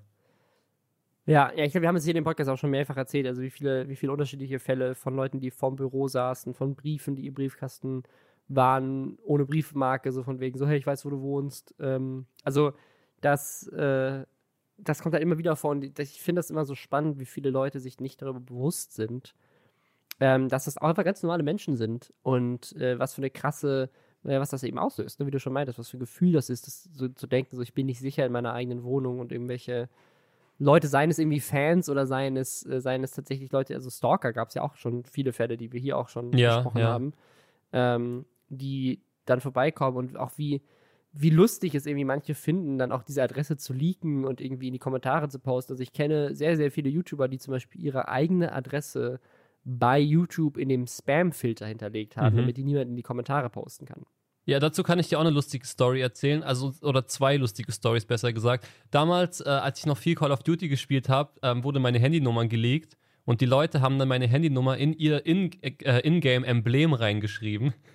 also das heißt, Lol. du musstest nur mit dem Typen in eine Lobby connecten und schon hattest du meine Handynummer, fand ich auch sehr, sehr. War, man muss sagen, es war eine erfrischende Art, die Nummer zu verbreiten. und äh, aber die, die skurrilste Story war eigentlich, da habe ich noch bei meiner Mutter äh, gewohnt in Hameln, in der, Rat, in der schönen Rattenfängerstadt. Und da habe ich tatsächlich ähm, ein Video hochgeladen, dass mir der Controller abgeschmiert ist und hat es einen Tag später an der Tür geklingelt. Ich mache die Tür auf und gucke sehr ungläubig in die Augen eines jungen Mannes, der mir einen Controller vorbeigebracht hat. Ähm, aber das ist auch was Nettes. Ein ja, aber ich habe ihn nicht invasiv. ja, ich habe ihn nicht, ich habe ihn weggeschickt, habe den Controller natürlich nicht angenommen. Aber ich habe ihm gesagt, bitte komm nie wieder. Aber es war jetzt, es, es war ganz nett, habe ich gesagt. es war ein netter Versuch, aber es ist natürlich, es geht natürlich trotzdem nicht klar. So ist ja, ist ja ganz klar. Ja. Ja, ja und das, das häuft sich irgendwie. Ne? Also ich weiß nicht, ob jetzt mehr, mehr YouTuber einfach daraus aus, auch Content machen, weil sie es irgendwie anbietet oder. Nee, glaube ich nicht, weil, weil ich glaube, dann ähm, spielst du denen schon so ein bisschen in die Karten, dann freuen sie sich darüber, dass die erwähnt werden. Ich glaube, das Video machen sollte eher der letzte Step sein. Weil sonst sagen, oh, guck mal hier, er hat da wirklich drüber geredet, morgen tue ich ihm einen Hering und ein Ei in seinen Briefkasten. ja, also. Ja, ich weiß nicht, also in den, in der, in ich glaube, allein in diesem Jahr hatten wir jetzt schon drei oder vier Vorfälle, wo Leu bei Leuten irgendwie eingebrochen wurde. Ich meine, bei ihm ist es jetzt mehr Sachbeschädigung, aber wir hatten ja auch zwei Fälle, wo Leute wirklich beklaut wurden und auch bedroht wurden, wirklich. Also auch mit Körperverletzung und so. Also das, ähm, ich glaube, vielleicht hat es auch mit, mit damit zu tun, dass inzwischen einfach, und wir wissen es einfach nicht, ne? ich weiß ja nicht, wie viele Promis sonst beklaut werden. Ne? Also keine Ahnung, vielleicht, vielleicht ähm, wurde auch Till Schweiger schon 15 Mal bestohlen. Genau, richtig. ich denke nicht, mal. Weil er nicht drüber redet auf genau. seinem YouTube-Kanal. Ja. Aber jetzt ist, die Leute wissen halt heutzutage, bei den YouTubern ist was zu holen. Es ist viel leichter, die Adresse herauszufinden, weil sie viel mehr Persönliches posten als jetzt irgendwelche klassischen Promis. Und deswegen sind sie natürlich auch viel leichter Opfer von, von Einbruch und Diebstahl und so. Ich sage immer, YouTuber sind in dieser Grauzone, deswegen ähm, sind ja auch so Überfälle wie auf Justin und auf iCrimex passiert. Also äh, für die, die es nicht wissen, die wurden halt in ihrem eigenen Haus ausgeraubt und es wurden Uhren im Wert von, ja, im sechsstelligen Wert den beiden geklaut. Ich weiß nicht, ob ihr es hier in der Folge oder ob ihr es hier angesprochen habt. Wir hatten es hier besprochen, genau. Ja, ja. Und ähm, YouTuber haben halt genau diesen, diesen Zwischenstep. Sie sind ultra bekannt und es ist bekannt, dass sie viel Geld haben, aber sie sind nicht groß genug, um schon Personenschutz zu haben im Normalfall. Es, es ist diese Schwebe dazwischen, deswegen sind sie super angreifbar und wenn du halt quasi in Echtzeit in deine Story postest, wo du dich gerade befindest, machst du es natürlich den Einbrechern und so noch viel einfacher. Ja, ja. Also es ist, es ist natürlich, äh, das ist natürlich auch so ein Ding. By the way, auf eurer Themenliste hier, da fehlt mir aber ein Punkt diese Woche und den muss ich ansprechen. Und ja, zwar, du kennst doch bestimmt Jeremy Fragrance, oder? Die Legende. Also Jeremy Fragrance, für alle, die ihn nicht kennen, ein YouTuber, der sich äh, seines Namens entsprechend eigentlich um Parfums etc. kümmert und das auch sehr gut macht und dort auch einen wirklich sehr, sehr hohen Sachverstand hat. Ja, das ist ein Deutscher, ein Deutscher, der ist aber, glaube ich, auf, auf Englisch eigentlich meistens mal. Ich kenne ihn vor allem durch TikTok, weil der auf TikTok richtig abgegangen ist und das ist so, einfach um ihn mal zu beschreiben, also der sieht einfach aus wie die, die, die Quersumme aus allen Bachelor-Kandidaten. Er ist auch ein ehemaliger ähm, Boygroup. Äh, Teilnehmer. Also er war mal in so einer Boygroup. Ja, okay. Also und genau das, das sieht er auch aus. ganz gut. Genau, er sieht super aus, muss man sagen. Er ist ein wirklich hübscher Mann, ähm, muss man auf jeden Fall sagen und und hat, hat gerne das Hemd sehr weit offen. fünf Knöpfe aufgeknöpft. Genau, genau. Und er hat in seinen Videos schon damals mal hier und da was super Weirdes gesagt. Also er, er, er neigt dazu, sehr extrem Sachen auszudrücken. Aber seit zwei Wochen dreht dieser Mann komplett durch. Und wir, wir YouTuber, also wir Reaction-YouTuber, sage ich jetzt mal, ich bin ja zurzeit so ein bisschen am Reacten, es macht mir sehr viel Spaß und da fallen mir auch Leute wie Justin ein und ich habe mit Justin darüber auch viel geschrieben diese Woche. Jeremy Fragrance gibt seit neuestem Ernährungstipps und die sehen dann beispielsweise so aus, dass man vor jeder Mahlzeit fünf hart gekochte Eier essen sollte. Ich wäre schon satt danach, muss ich sagen, aber gut. Äh, und dann haut er Videos raus, zum Beispiel, ich habe ein Kilogramm Parmesan gestern gegessen. Und äh, wirklich, also du, du denkst dir jetzt so, niemals, aber doch, also der haut gerade Sachen raus, ist auch in den Videos total verschwitzt, lallt auch teilweise sehr viel. Also ich glaube, dem jungen Mann geht's aktuell nicht so gut. Oh Gott. Also der ist gerade wirklich, also er hat auch in dem Video behauptet, dass Früchte, äh, dass, dass Früchte darüber lachen, wenn sie von Menschen gegessen werden und sagen sich dann, dieser Idiot hat mich jetzt gegessen und scheißt jetzt meine Samen wieder aus und dann wächst ein Baum von mir. Oh Gott. Aber ich gucke auch gerade mal, was sind das? 1, 2, 3, 4, 5. 1, 2, 3, 4, 5, 6, 7, 8, 9, 10, 11, 12. Der hat alleine in den letzten zwei Wochen 60 YouTube-Videos hochgeladen. Ja, genau, richtig. Und äh, du musst dir den echt mal angucken. Also, das ist ganz, wilde, ganz wilder Stuff, wie man heutzutage sagt. Also, Aber ist das nur auf YouTube oder auch auf TikTok? Weil ich bin gerade auf seinem YouTube-Kanal und da sehe ich nur Parfümsachen. Da ist nichts von Essen. Ja, weil äh, jetzt kommt das Lustige. Er löscht die Essensvideos meistens 24 Stunden nach Veröffentlichung wieder. Also, das ist sehr, sehr interessant. Und dann driftet er auch in den Videos sehr oft ab. Ähm, zum Beispiel, er erzählt dir gerade, dass er gestern ein Kilo Walnüsse gegessen hat, guckt dann nach oben, sagt, lieber Gott, danke, dass ich dieses Video drehen darf und guckt wieder zur Kamera. Also, ne? What? Es ist wirklich einfach. das hört sich ja wirklich so an, als hätte der irgendwie gerade eine genau, eine schwierige Psychose Phase. Ja, und man irgendwie. müsste dem helfen. Genau, und ich habe dann auch, äh, ich habe auch darauf reagiert, habe auch in, die, in meine Videobeschreibung geschrieben, Jeremy, hier melde dich bei Instagram. Wir können, also ich versuche, ich werde dir versuchen zu helfen, so wenn irgendwas ist. Aber ich glaube, der ist in einem Stadium gerade, wo er das gerade selber gar nicht weiß. Manche schreiben mir auch, er kommt ihnen total normal vor. Aber gut, also wenn das normal ist, das Verhalten, dann weiß ich es nicht.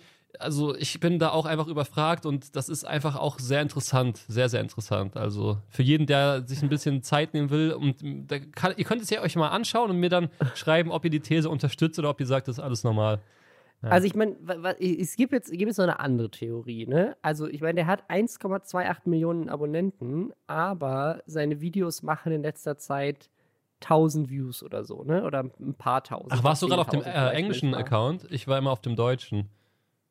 Ah, okay, vielleicht bin ich einfach auf dem falschen Kanal. Genau, du musst auch okay, auf Jeremy- dem deutschen, auf dem deutschen hat er 161.000. Genau. Ah, okay. Guck mal, das neue Video okay, das neue Video ist Butterschmalz auf dem Körper. Okay, vor okay, 27 vielleicht hab ich Minuten den, hochgeladen. Ich Ja. habe einfach den Kanal. Ach, warte mal, willst du mir einfach sagen, ich habe also ich habe gerade auf dem englischsprachigen Kanal 60 Videos in zwei Wochen gefunden. Auf dem deutschsprachigen sind es geschafft? nochmal 60, aber Ah. mit anderen Themen und anderen Videos, die nochmal auf Deutsch gemacht. Holy shit. Essensexperimente, okay, aber die, die haben auch jetzt nicht unbedingt so viele Views.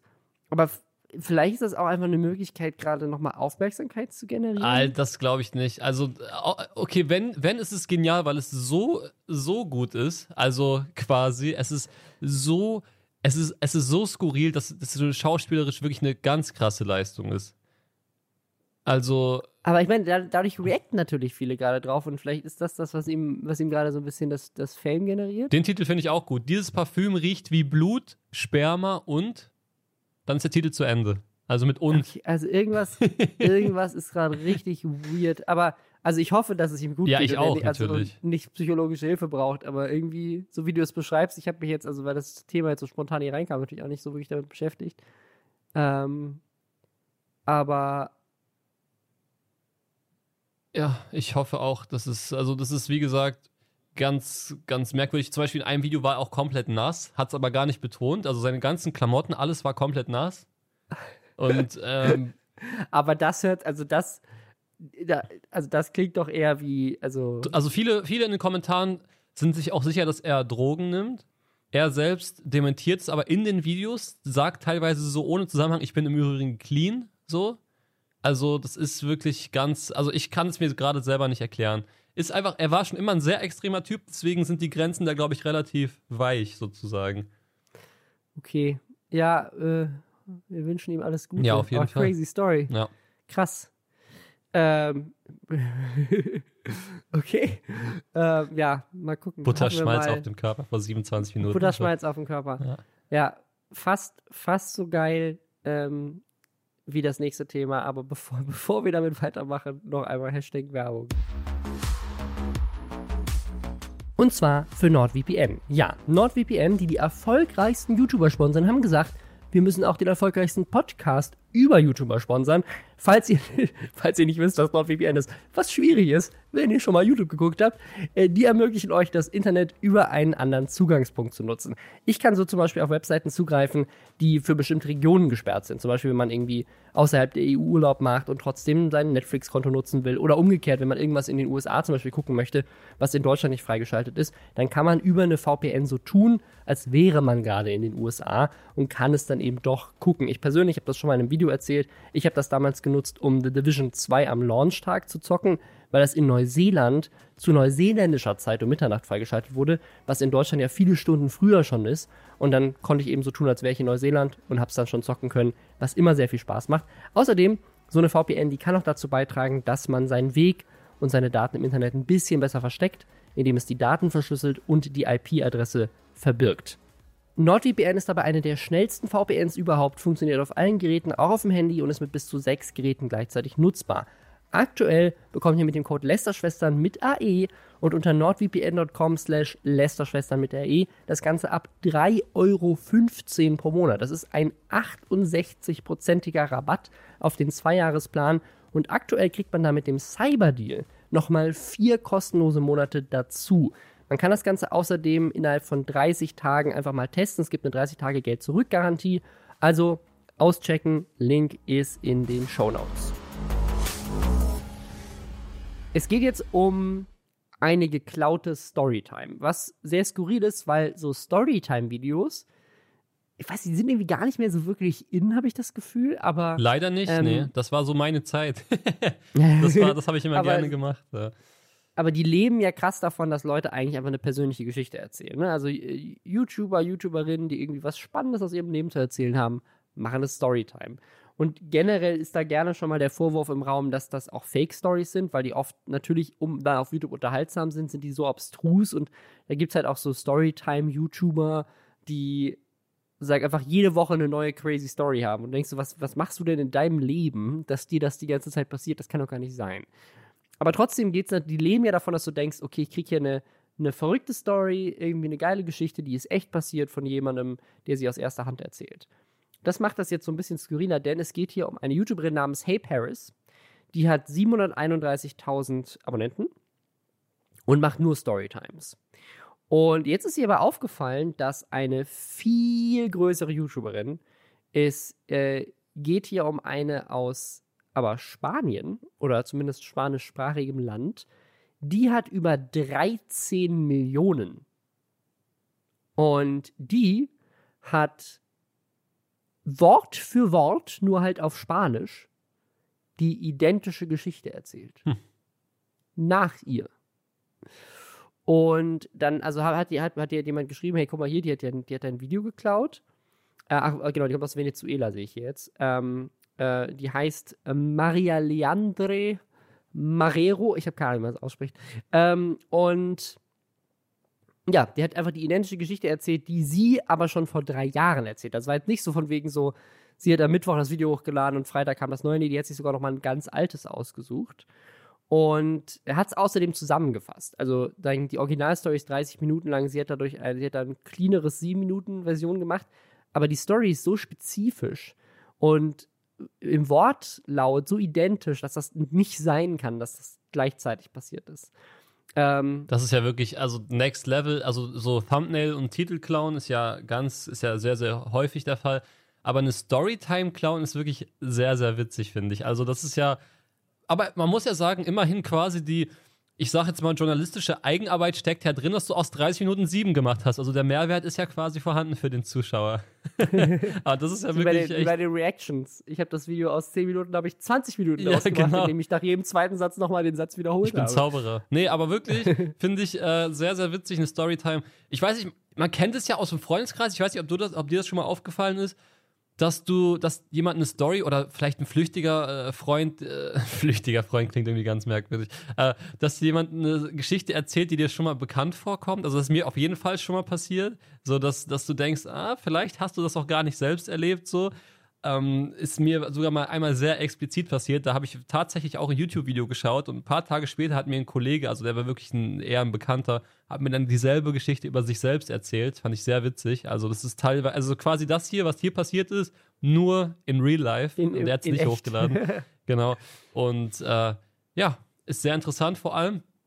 Das Ding ist ja, wenn der Große vom Kleinen klaut, in dem Fall hier 13 Millionen Abos klaut von 700.000 Abos, dann wird das immer erst sehr spät bemerkt, aber wenn der Kleine vom Großen klaut, sind die Kommentare direkt voll.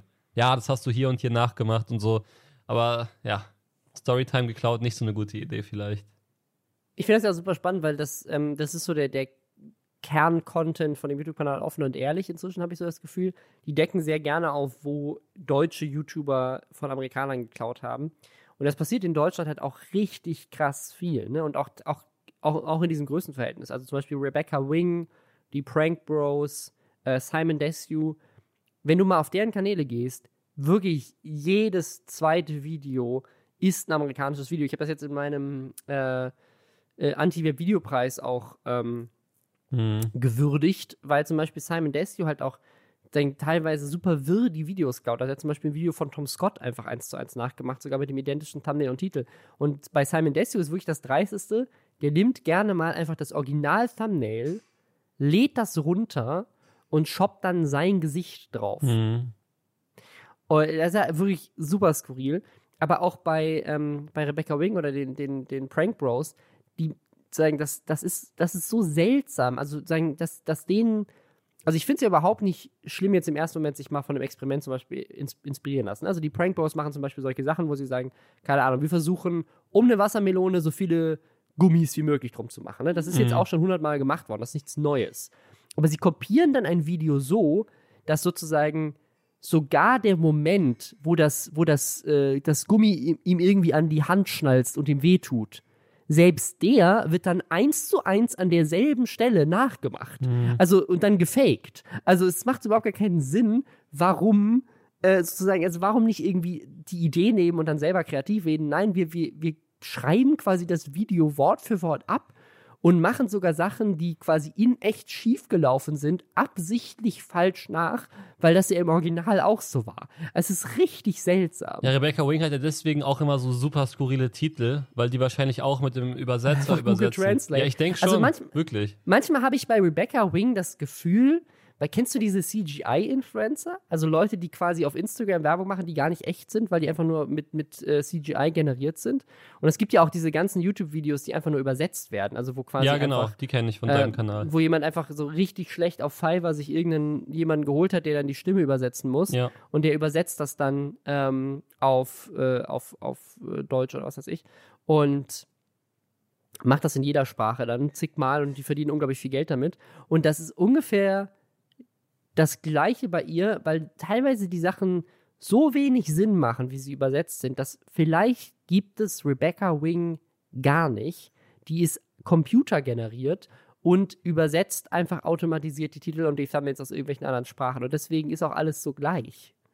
Ja, also das ist halt eine sehr, sehr interessante Theorie. Ich finde es halt auch, Ja, das, das fehlt auch noch auf meiner YouTuber, auf meiner YouTuber Bucketlist fehlt es auch noch, so komplett den, den Ami-Content zu klauen. Habe ich echt noch nie gemacht, weil ich da auch einfach zu faul immer für war. Ich war zu faul zum Klauen sozusagen, weil ich das, ich, ich hätte mir immer gedacht, irgendwer kennt das Original doch, aber da muss einfach so skrupellos sein, dass einem das scheißegal ist. Das ist das Wichtige, glaube ich, dass man es einfach trotzdem hochlädt. Äh, Ich weiß auch noch, diese andere Freundin von Rebecca Wing, die war ja noch, äh, also noch mal zwei, drei Stufen krasser. Diese, boah, ich weiß gar nicht mehr, wie die hieß. Ach, die, äh, die dann irgendwann verschwunden ist von YouTube, weil die, die, die immer diese ganz übersexualisierten Titel Aber so, hat. über, also übersexualisierter geht gar nicht. Und im Video ging es dann gar nicht darum. Da ging es doch immer um diesen Typen, der die verfolgt. Ah, wie hieß der noch? Der Game Master. Ah, der genau. Game Master, genau. Game Master penetriert mich mit Gurke oder Genau. sowas. Oder in dem Video ist dann was ganz anderes. Ja, das auch ist ganz skurril. wild. Also das Und die ist, dann, die ist dann irgendwie komplett seltsam von YouTube verschwunden und hatte auch irgendwie so einen Zusammenbruch. Es war sehr traurig, äh, weil ihre Familie dann, glaube ich, rausgefunden hat, dass sie diese Videos macht oder sowas. Das war ganz, ganz skurril.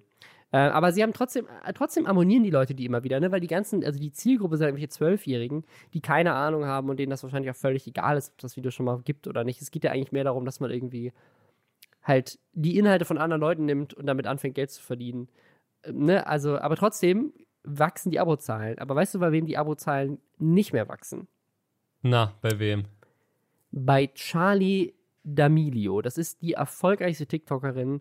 Äh, wir hatten es letzte, letztes Mal, glaube ich, oder vorletztes Mal. War das, warte, ganz kurz, war das die, die geheult hat, weil sie weniger Follower Nee, hatte? Oder nee, war nee, das die, die das- das- überholt da- hatte? Genau, das war die, die wegen der die andere Ah, geheult hat, okay. weil sie sie überholt hat. Genau, die, also, die ist Shootingstar auf TikTok, nah an 100 Millionen Followern und äh, hat aber auch die ganze Familie ist inzwischen berühmt. Ne? Ihre Schwester Dixie ist auch eine der erfolgreichsten auf TikTok.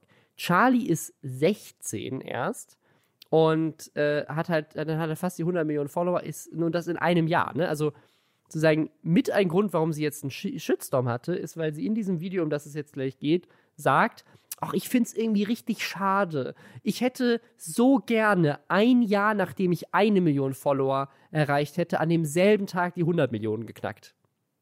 Und das fanden Leute ein bisschen überheblich. Aber einfach mal, um das mal quasi in, in Perspektive zu rücken.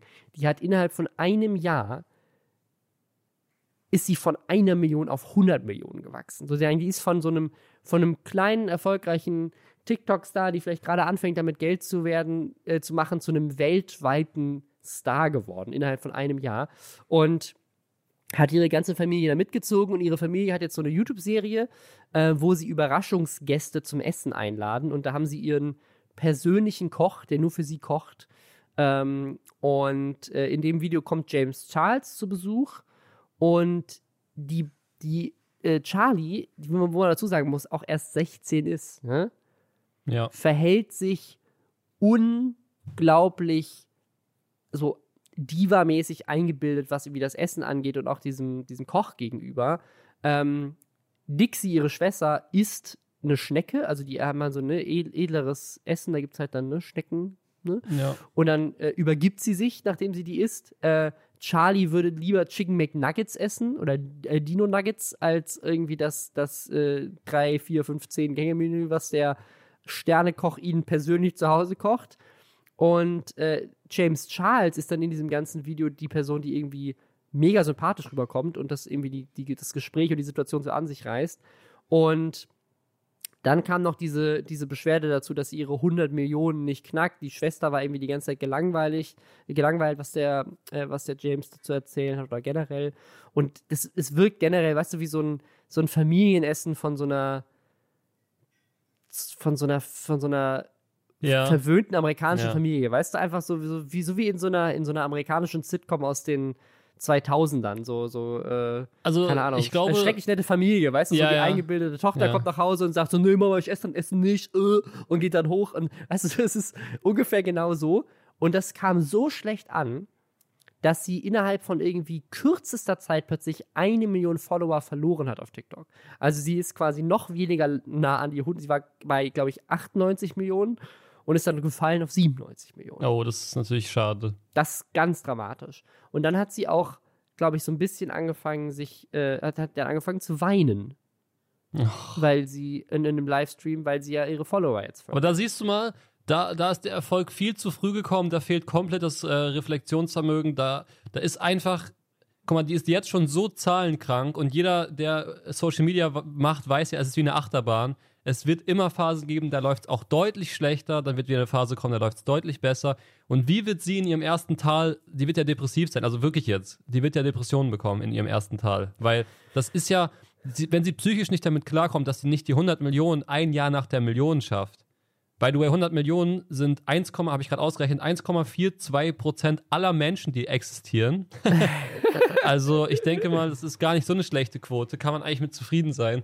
Aber das ist halt wirklich, ähm, ja, also da wurde halt wahrscheinlich in der Erziehung dann halt auch so einiges falsch gemacht, weil das Wichtigste Ich meine, ist. die Eltern enablen sie halt da auch krass. Ja, ne? genau, Ich meine, ja. die, die wollen selber ins Rampenlicht, sieht man in diesem Format, ne? Ähm, ja, es gab dann lustigerweise noch einen zweiten Shitstorm. Ihre Schwester Dixie hat nämlich dann kurz danach ein Video hochgeladen, wo sie zu, ähm, ich glaube, Fuck the Police von NWA tanzt auf TikTok, ähm, aber gesungen von äh, Trisha, äh, die hier von äh, David Dobrik und so weiter, die so be- bekannt ist darüber, also die, diese YouTuberin, die sehr skandalös ist. Und die hat wohl mal ein Video gemacht, wo sie ähm, den, den Part von diesem Song mit dem N-Word hier Mhm, äh, nachrappt. Und das ist der Sound, den, den Dixie wiederum genutzt hat zum Tanzen. Äh, angeblich, um quasi darauf aufmerksam zu machen, dass man, dass diese YouTuberin das gemacht hat und sich quasi dagegen zu stellen. Aber bei vielen anderen kam er einfach nur an, so, hier tanzt gerade Hm. ein weißes junges Mädchen und lächelt dabei und hat Spaß, während äh, eine andere weiße YouTuberin völlig äh, unsensibel mit dem Rassismusthema umgeht und ist dabei selber rassistisch und irgendwie und das äh, ja Da musste sie dieses Video löschen und sich dafür entschuldigen. Dann kam raus, dass die YouTuberin Trisha, die diesen Sound gemacht hat, das auch erst, ähm, sie ist jetzt zehn Jahre alt oder sowas. Sie hat sich seitdem schon für entschuldigt und meinte so, jetzt gräbst du das wieder aus. Zehn Jahre später, ich habe mich dafür entschuldigt und du tanzt aber jetzt 2020 zu einem Video, Mhm. wo das die ganze Zeit äh, quasi von mir reingerufen wird, dieses Wort. Ähm, ja, also da haben sie nochmal einen Shitstorm kassiert, also läuft nicht so geil bei den D'Amelios aktuell. Aber sie hat, weißt du, was lustig ist? Hm. Sie hat die 100 Millionen dann doch, doch geknackt. Ach Gott sei Dank, dann ist die Story. inzwischen, ja. inzwischen hat sie sie. Hat ein Happy End, die Story. Ja, das freut mich. Es gibt Ja. noch Fairness auf der Welt. ähm, wir haben jetzt noch ein paar Stories. Äh, wir sind aber schon, wir sind schon echt äh, äh, gut in der Länge, aber es sind so viele Themen irgendwie übrig geblieben. Ich würde sagen, wir machen so ein bisschen schneller jetzt nochmal äh, durch und zwar YouTube. YouTube hat sich äh, was Krasses erlaubt äh, letzte Woche. Und zwar haben sie angekündigt, dass sie jetzt doch wieder das Recht haben, bei jedem, oder was heißt, ich glaube sogar zum ersten Mal, das Recht haben, bei jedem Video Werbung zu schalten. Weil die Situation aktuell ist ja so, wenn du neuer Creator bist auf der Plattform, musst du dich erst fürs Partnerprogramm bewerben, so war das früher. Dann kam irgendwann mal, dass du eigentlich fast automatisch schon in dieses Partnerprogramm aufgenommen wirst. Und dann darfst du deine Videos monetarisieren. Und erst wenn du als Creator entscheidest, ich möchte meine Videos monetarisieren, läuft auch Werbung und auch erst dann verdient YouTube Geld und du wirst immer auch an den Werbeeinnahmen beteiligt. Das heißt, jedes Mal, wenn irgendwo auf YouTube ein Werbespot war von einem Video, dann hat das immer auch bedeutet, dass die Person, die dieses Video hochgeladen hat, damit auch Geld macht und sogar mehr Geld macht als YouTube, weil die 55% der Einnahmen bekommen. Dann hat YouTube das geändert, das kam schon nicht so gut an, dass man erst 4000 Stunden Watchtime generieren muss und eine, 1000 Abonnenten haben, glaube ich. Weißt du, um was das Lustige daran ist? Ich habe das Nee. dieses Jahr habe ich ja auch einen neuen Channel gestartet und obwohl ich direkt in, in einem Netzwerk war, also ich wurde direkt ins Netzwerk aufgenommen, quasi indem ich mit den großen Kanälen schon drin war, musste ich Ja. trotzdem die Mindestanforderungen noch erfüllen. Das fand ich sehr interessant. Krass. Also so wie früher einfach mal einen Kanal starten und von Video 1 monetarisiert sein, weil man ja schon ein Netzwerk Das- hat, geht ja. nicht mehr. Ja, und das, das hat natürlich viele Leute, die meinten so, hey, ich bin klein, was, wenn ich ein virales Video habe oder so und jetzt muss ich mich da erst hinarbeiten. Und für viele, das ist natürlich nicht viel Geld, wenn die so klein sind. Aber trotzdem ne, waren da Kanäle dabei, die meinten so, hey, das sind irgendwie 50 Euro jeden Monat, die mir jetzt fehlen, ohne wirklich großen Grund dafür. Und die Argumentation damals war halt, wir können diese kleinen Creator nicht überwachen. Ähm, ja, da gibt es irgendwie keine Accountability. Jeder kann einfach heute einen Kanal äh, erstellen, irgendwie ein Enthauptungsvideo hochladen und darauf Werbung schalten. So, ne? Ja. Und deswegen müssen die Kanäle sich erst beweisen, weil die Inhalte auf solchen kleinen Kanälen können werbeunfreundlich sein. So. Jetzt ist es aber so, dass YouTube halt quasi all diese kleinen Creator rausgeschmissen hat und ich würde mal meinen, das ist meine Behauptung, bei der Menge an Content, die auf YouTube hochgeladen wird, 500 Stunden Content pro Minute, dass der Großteil des Contents auf YouTube nicht von großen Creatoren hochgeladen wird. Nee, denke ich auch nicht. Das sind zwar die, die wahrscheinlich die meisten Views generieren, aber ich glaube, viele Videos auf der Plattform sind immer noch Leute, die YouTube einfach nutzen, um irgendwie irgendwas von sich selber hochzuladen oder es versuchen oder keine Ahnung, das Katzenvideo mit ihren Freunden teilen wollen oder sowas, ne? Und Nee, das glaube ich zum Beispiel nicht. Also ich glaube nicht, dass äh, ich jetzt noch was auf YouTube hochlade, um es mit meinen Freunden zu teilen. Ich glaube, da werden dann eher schon Instagram und vielleicht noch Facebook, wenn du halt über 70 Jahre alt bist, genutzt. vielleicht, ja. Weil, Aber es wird, also es wird auch viel von Marken auch immer noch genutzt als Server. Also wie viele, wie, also ich meine, ganz, ganz viel YouTube-Content ist ja einfach nur irgendwelcher, einfach nur irgendwelches weirdes Zeug und keine Ahnung, also ich, ich weiß es nicht. Oder meinst du, dass 500 Stunden Content die Minute, dass alles davon hochprofessioneller von, von Creators Nee, aber- Content ist? Ich glaube, dass ein Großteil auch von den, Kle also ich glaube, es gibt so viele kleine YouTuber, von denen wir gar nichts mitbekommen, die aber trotzdem mit dem Ziel YouTube machen, ich will mir daraus was aufbauen. Eher Okay, das als, kann natürlich sein, ja, okay. Und natürlich gibt es dieses, äh, du hast irgendwas gefilmt, was du zeigen willst, weil es halt witz, witzig oder skurril ist. Du hast auf der Straße gefilmt, keine Ahnung. Naja. Ne? Also es gibt ja verschiedenste Sachen. Ja. Ja, auf jeden Fall ähm, ist, ist jetzt die Situation so, dass YouTube halt auch bei denen wieder Werbung schaltet. Nur dieses Mal sind die Leute ja nicht im Partnerprogramm. Das heißt, YouTube verdient 100% des Geldes. Und das hat natürlich so einen sehr seltsamen Ja, Beigeschmack. find weil ich auch. warum erst sagen, wir schalten auf den kleinen Kanälen, die nicht im Partnerprogramm sind, keine Werbung, weil die nicht werbefreundlich sind und nehmen es ihnen sogar wieder weg und kommen jetzt ein Jahr später und sagen, übrigens, wir schalten die Werbung wieder, aber ihr verdient damit jetzt kein Geld mehr.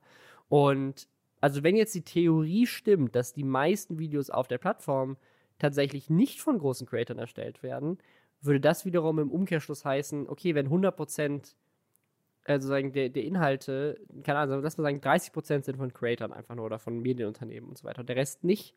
Und auf dem Rest läuft aktuell auch keine Werbung mehr. Wir spielen jetzt auf alles wieder Werbung aus, aber bei 70% kriegen wir 100% und müssen nichts von abgeben, würde das bedeuten, dass sie am Ende jetzt wieder mehr Geld machen als vorher. Ne? Ähm, also das, das ist so, glaube ich, der Vorwurf, der so ein bisschen im, im Raum steht und das ist ein bisschen seltsam. Naja. Ich finde es auch eigentlich nicht cool, weil ähm, letztendlich, du, du weißt es ja selber, wie viel von dem, was wir im Dashboard zum Beispiel auch stehen haben, bekommt man dann am Ende, ne? Also YouTube nimmt sich ja allein da schon mal einen großen Teil. Also ich glaube, nee, stimmt nicht. Die nehmen sich ja vorher schon einen Teil, den man nie sieht und das, was man im Dashboard hat, das bekommt man dann, glaube ich.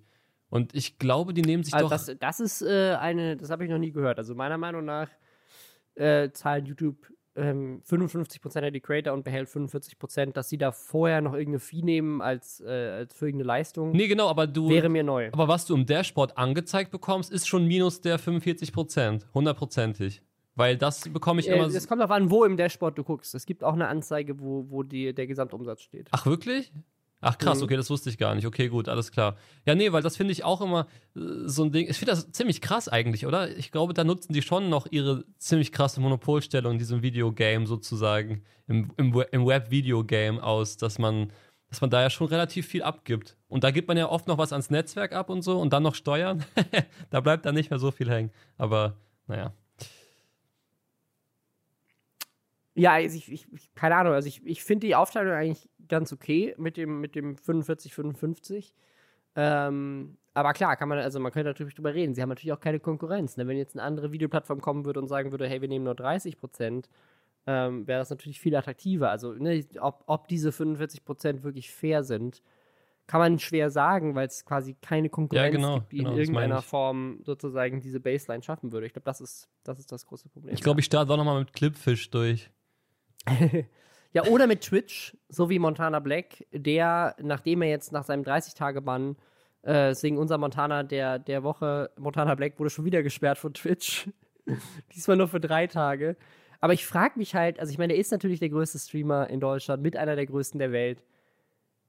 Wenn er jetzt kleiner wäre, würde Twitch ihn irgendwann mal permanent bannen nach all diesen Aktionen? Ich, ich glaube schon. Ich glaube, sie werden es bei ihm nie machen. Aber ähm, ja, er hat jetzt, äh, es war wieder was, was Sexuelles, wofür er jetzt Ärger bekommen hat. Beim Aber glaubst du, Twitch-. Glaubst du, ich glaube, Twitch zieht ihre Guidelines schon ziemlich krass durch. Ich glaube, also ich, ich wüsste, ich, ich weiß nicht, ob Wenn ich sie glaube. Dr. Disrespect bannen, dann werden, würden sie wahrscheinlich auch Montana Black. ja, okay, bannen, gut, aber stimmt. wir wissen ja alle immer noch nicht genau, äh, was, was da, da passiert ja, ist. Ja, genau, ja. richtig. Also, ja, es ist eine interessante Theorie. Ich glaube tatsächlich, dass ähm, für einen Permaban auf Twitch du schon dann doch etwas mehr gemacht haben musst, als drei, viermal so gebannt worden zu sein. Es gibt viele Streamer, die öfter gebannt wurden, als man denkt, zum Beispiel. Also, es, Also, es gibt ja sogar Was? Twit äh, es gibt ja Twitter-Accounts, die nur posten, wenn jemand gebannt wird. Auch ganz ja. witzig. Ja. Aber hast du, hast du den Clip gesehen, wofür er gebannt wurde? Ich habe nur äh, gehört, also, oder ich habe, glaube ich, auch nur von ihm auf Twitter gelesen, dass er halt irgendwie den, den sexuellen Akt mit einer äh, Dame beschrieben hat. Wie er sich das vorstellt. Er hat, er hat sehr detailliert und mit Pantomime ähm, äh, sehr deutlich gezeigt, wie, wie er gerne äh, Sex hat. Und äh, das war schon jugendschutzmäßig ein äh, bisschen über die Stränge und deswegen haben sie ihn dafür gesperrt. Hast, äh, hast du den Clip gesehen? ja, Findest du es, äh, also ist, ist, ist, ist, der, ist es für, ein, für so einen Drei-Tage-Bann gerechtfertigt oder ist es quasi ein lustiger, also ich finde es, ich finde immer, gut, es ist halt ein amerikanisches Unternehmen und die sind ja beim Thema Sex und so generell immer ein bisschen strikter, aber ich finde immer so, also dass man, wenn man irgendwo über Sex nicht richtig reden dürfte beispielsweise, finde ich es irgendwie immer schwach von Seiten. Aber Also ja, also ich, ich, ich in dem, in dem Moment, äh, ne, keine Ahnung, ich habe jetzt nur diesen einen Clip gesehen. Das andere, was er davor gemacht hatte, war ja relativ, ähm, sozusagen, war relativ eindeutig, weil das, weil das sehr, sehr, sehr frauenfeindlich das, war. was er glaub, das im war Urlaub da gemacht hat, das fand ich auch Genau, nicht in ja, ja. Jetzt, aber das, das war jetzt nicht, äh, das war jetzt nicht frauenfeindlich oder irgendwie sexistisch jetzt in ihrer, in der Essenz, geht aber, glaube ich, trotzdem an den Grenzen des guten Geschmacks vorbei. Aber das ist natürlich immer so eine, so eine, so eine Frage. Ne? Also ich weiß es nicht. Am Ende des Tages kann das Unternehmen selber entscheiden, was werbefreundlich ist und was nicht. Und ich glaube, da geht es vor allem. Ne? Es geht um zwei Sachen. Das eine ist Jugendschutz und das andere ist, wie werbefreundlich ist das, wenn der größte Streamer auf der Plattform diese Inhalte macht. Und ich glaube, das äh, ist dann eher schädlich. Und das sind ja auch, also viele der, Unter viele der Unternehmensentscheidungen werden ja auch gefällt, wenn man sagt, sozusagen, wenn das unser Aushängeschild für YouTube, äh, für Twitch in Deutschland ist, ähm, ein bisschen problematisch, wenn er solche Inhalte macht. Und dann wird so eine, wird so eine Strafe vielleicht auch eher als Erziehungsmaßnahme auferlegt und nicht unbedingt, ähm, weil das irgendwie jetzt für die Problematik des, des Contents spricht. Ähm, ja. Aber ich glaube schon, dass sie in den, in den äh, User äh, Guides, quasi hier, den, den Nutzungsbedingungen, da steht, glaube ich, schon sehr deutlich drin, was sozusagen an sexuellen Sachen machbar ist und was nicht. Und das sozusagen hat dafür halt hat dagegen widersprochen und deswegen finde ich es auch, auch dann gerechtfertigt, wenn das in den Regeln, Regeln steht. Ähm, äh, das ist aber eine gute Überleitung zum nächsten Thema, nämlich äh, Belle Delphine. Deren YouTube-Kanal wurde gelöscht, aus demselben Grund. Wer Belle Delphine nicht kennt, die ist OnlyFans-Star, ähm, war davor, aber glaube ich auf jeden Fall noch mehr Social-Media-Star und ist unter anderem hier in diesem Podcast und generell weltweit bekannt geworden, weil sie ihr Badewasser verkauft hat. Ne, die ist halt bekannt dafür, dass sie in knappen Outfits. Ja, gut, dass äh, du mich Gaming, erinnerst, ich muss mal wieder nachbestellen. Mein, äh, mein, mein Badewasser, ist dann leer. Ist. Ja. Naja, auf jeden Fall ähm, sozusagen, ne, also die, die ist, die ist sozusagen ich würde sagen, noch, noch äh, anzüglicher unterwegs als Katja Krasowitsch zum Beispiel, wenn man ein deutsches Beispiel geben möchte.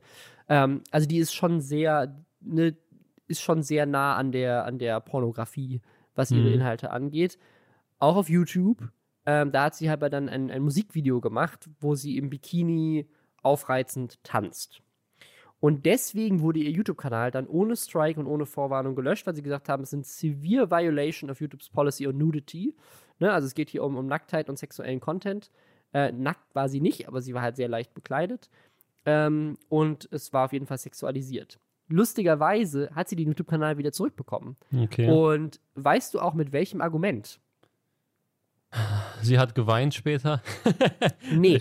nee, hau raus. Sie Deswegen. hat, sie hat ihr Video, für das sie angeblich gebannt wurde, oder mehrere ihrer Videos, zusammengeschnitten mit dem Song WAP von Cardi B. Und in diesem Song WAP, äh, der ja sowieso sehr sexuell im Inhalt ist, ähm, sind eine Menge Tanzmoves drin in sehr ähnlichen Outfits wie in ihren Videos. Ah, okay. ähm, und ihr Argument war also, hey YouTube, ihr feiert diese Musikerin für ihren feministischen Song und äh, promotet den und lasst ihn auf der Plattform und dann komme ich und mache genau das Gleiche, nur bin ich halt keine Musikerin und werde dafür gebannt. Aber mein Video war nicht sexueller als dieses Musikvideo. Und damit hat sie ehrlich gesagt recht und deswegen hat YouTube ihren Kanal wieder entbannt. Ja, ich, ist ja auch so. Also ich finde es auch in Ordnung. Ich finde das auch ein legitimes Argument. Weil sonst hätte die Antwort ja sein müssen, okay, dann wird das Video von KDB auch noch gelöscht und das wäre ja niemals passiert. Und nee. ja. Aber das ist deswegen auch eine coole Aktion von, von YouTube, dass es dann zumindest wieder rückgängig machen ja. und sagen, gut, wir wollen ja nicht mit zwei Arten von. Aber ich finde das eh so krass. Messen. Was heißt heutzutage überhaupt noch gelöscht, ne? Weil es ist ja, scheint ja alles in so super zugänglichen Cloud-Speichern trotzdem zu sein, dass man es halt mit zwei Klicks dann wiederholt. So, da finde ich es immer so krass, dass man dann sagt, ja, wir haben das jetzt gelöscht und so. Es ist halt alles so. ja. Das ist auch eine gute Frage, ne? Wenn, also wenn der Kanal gelöscht wird und der kann komplett wiederhergestellt werden.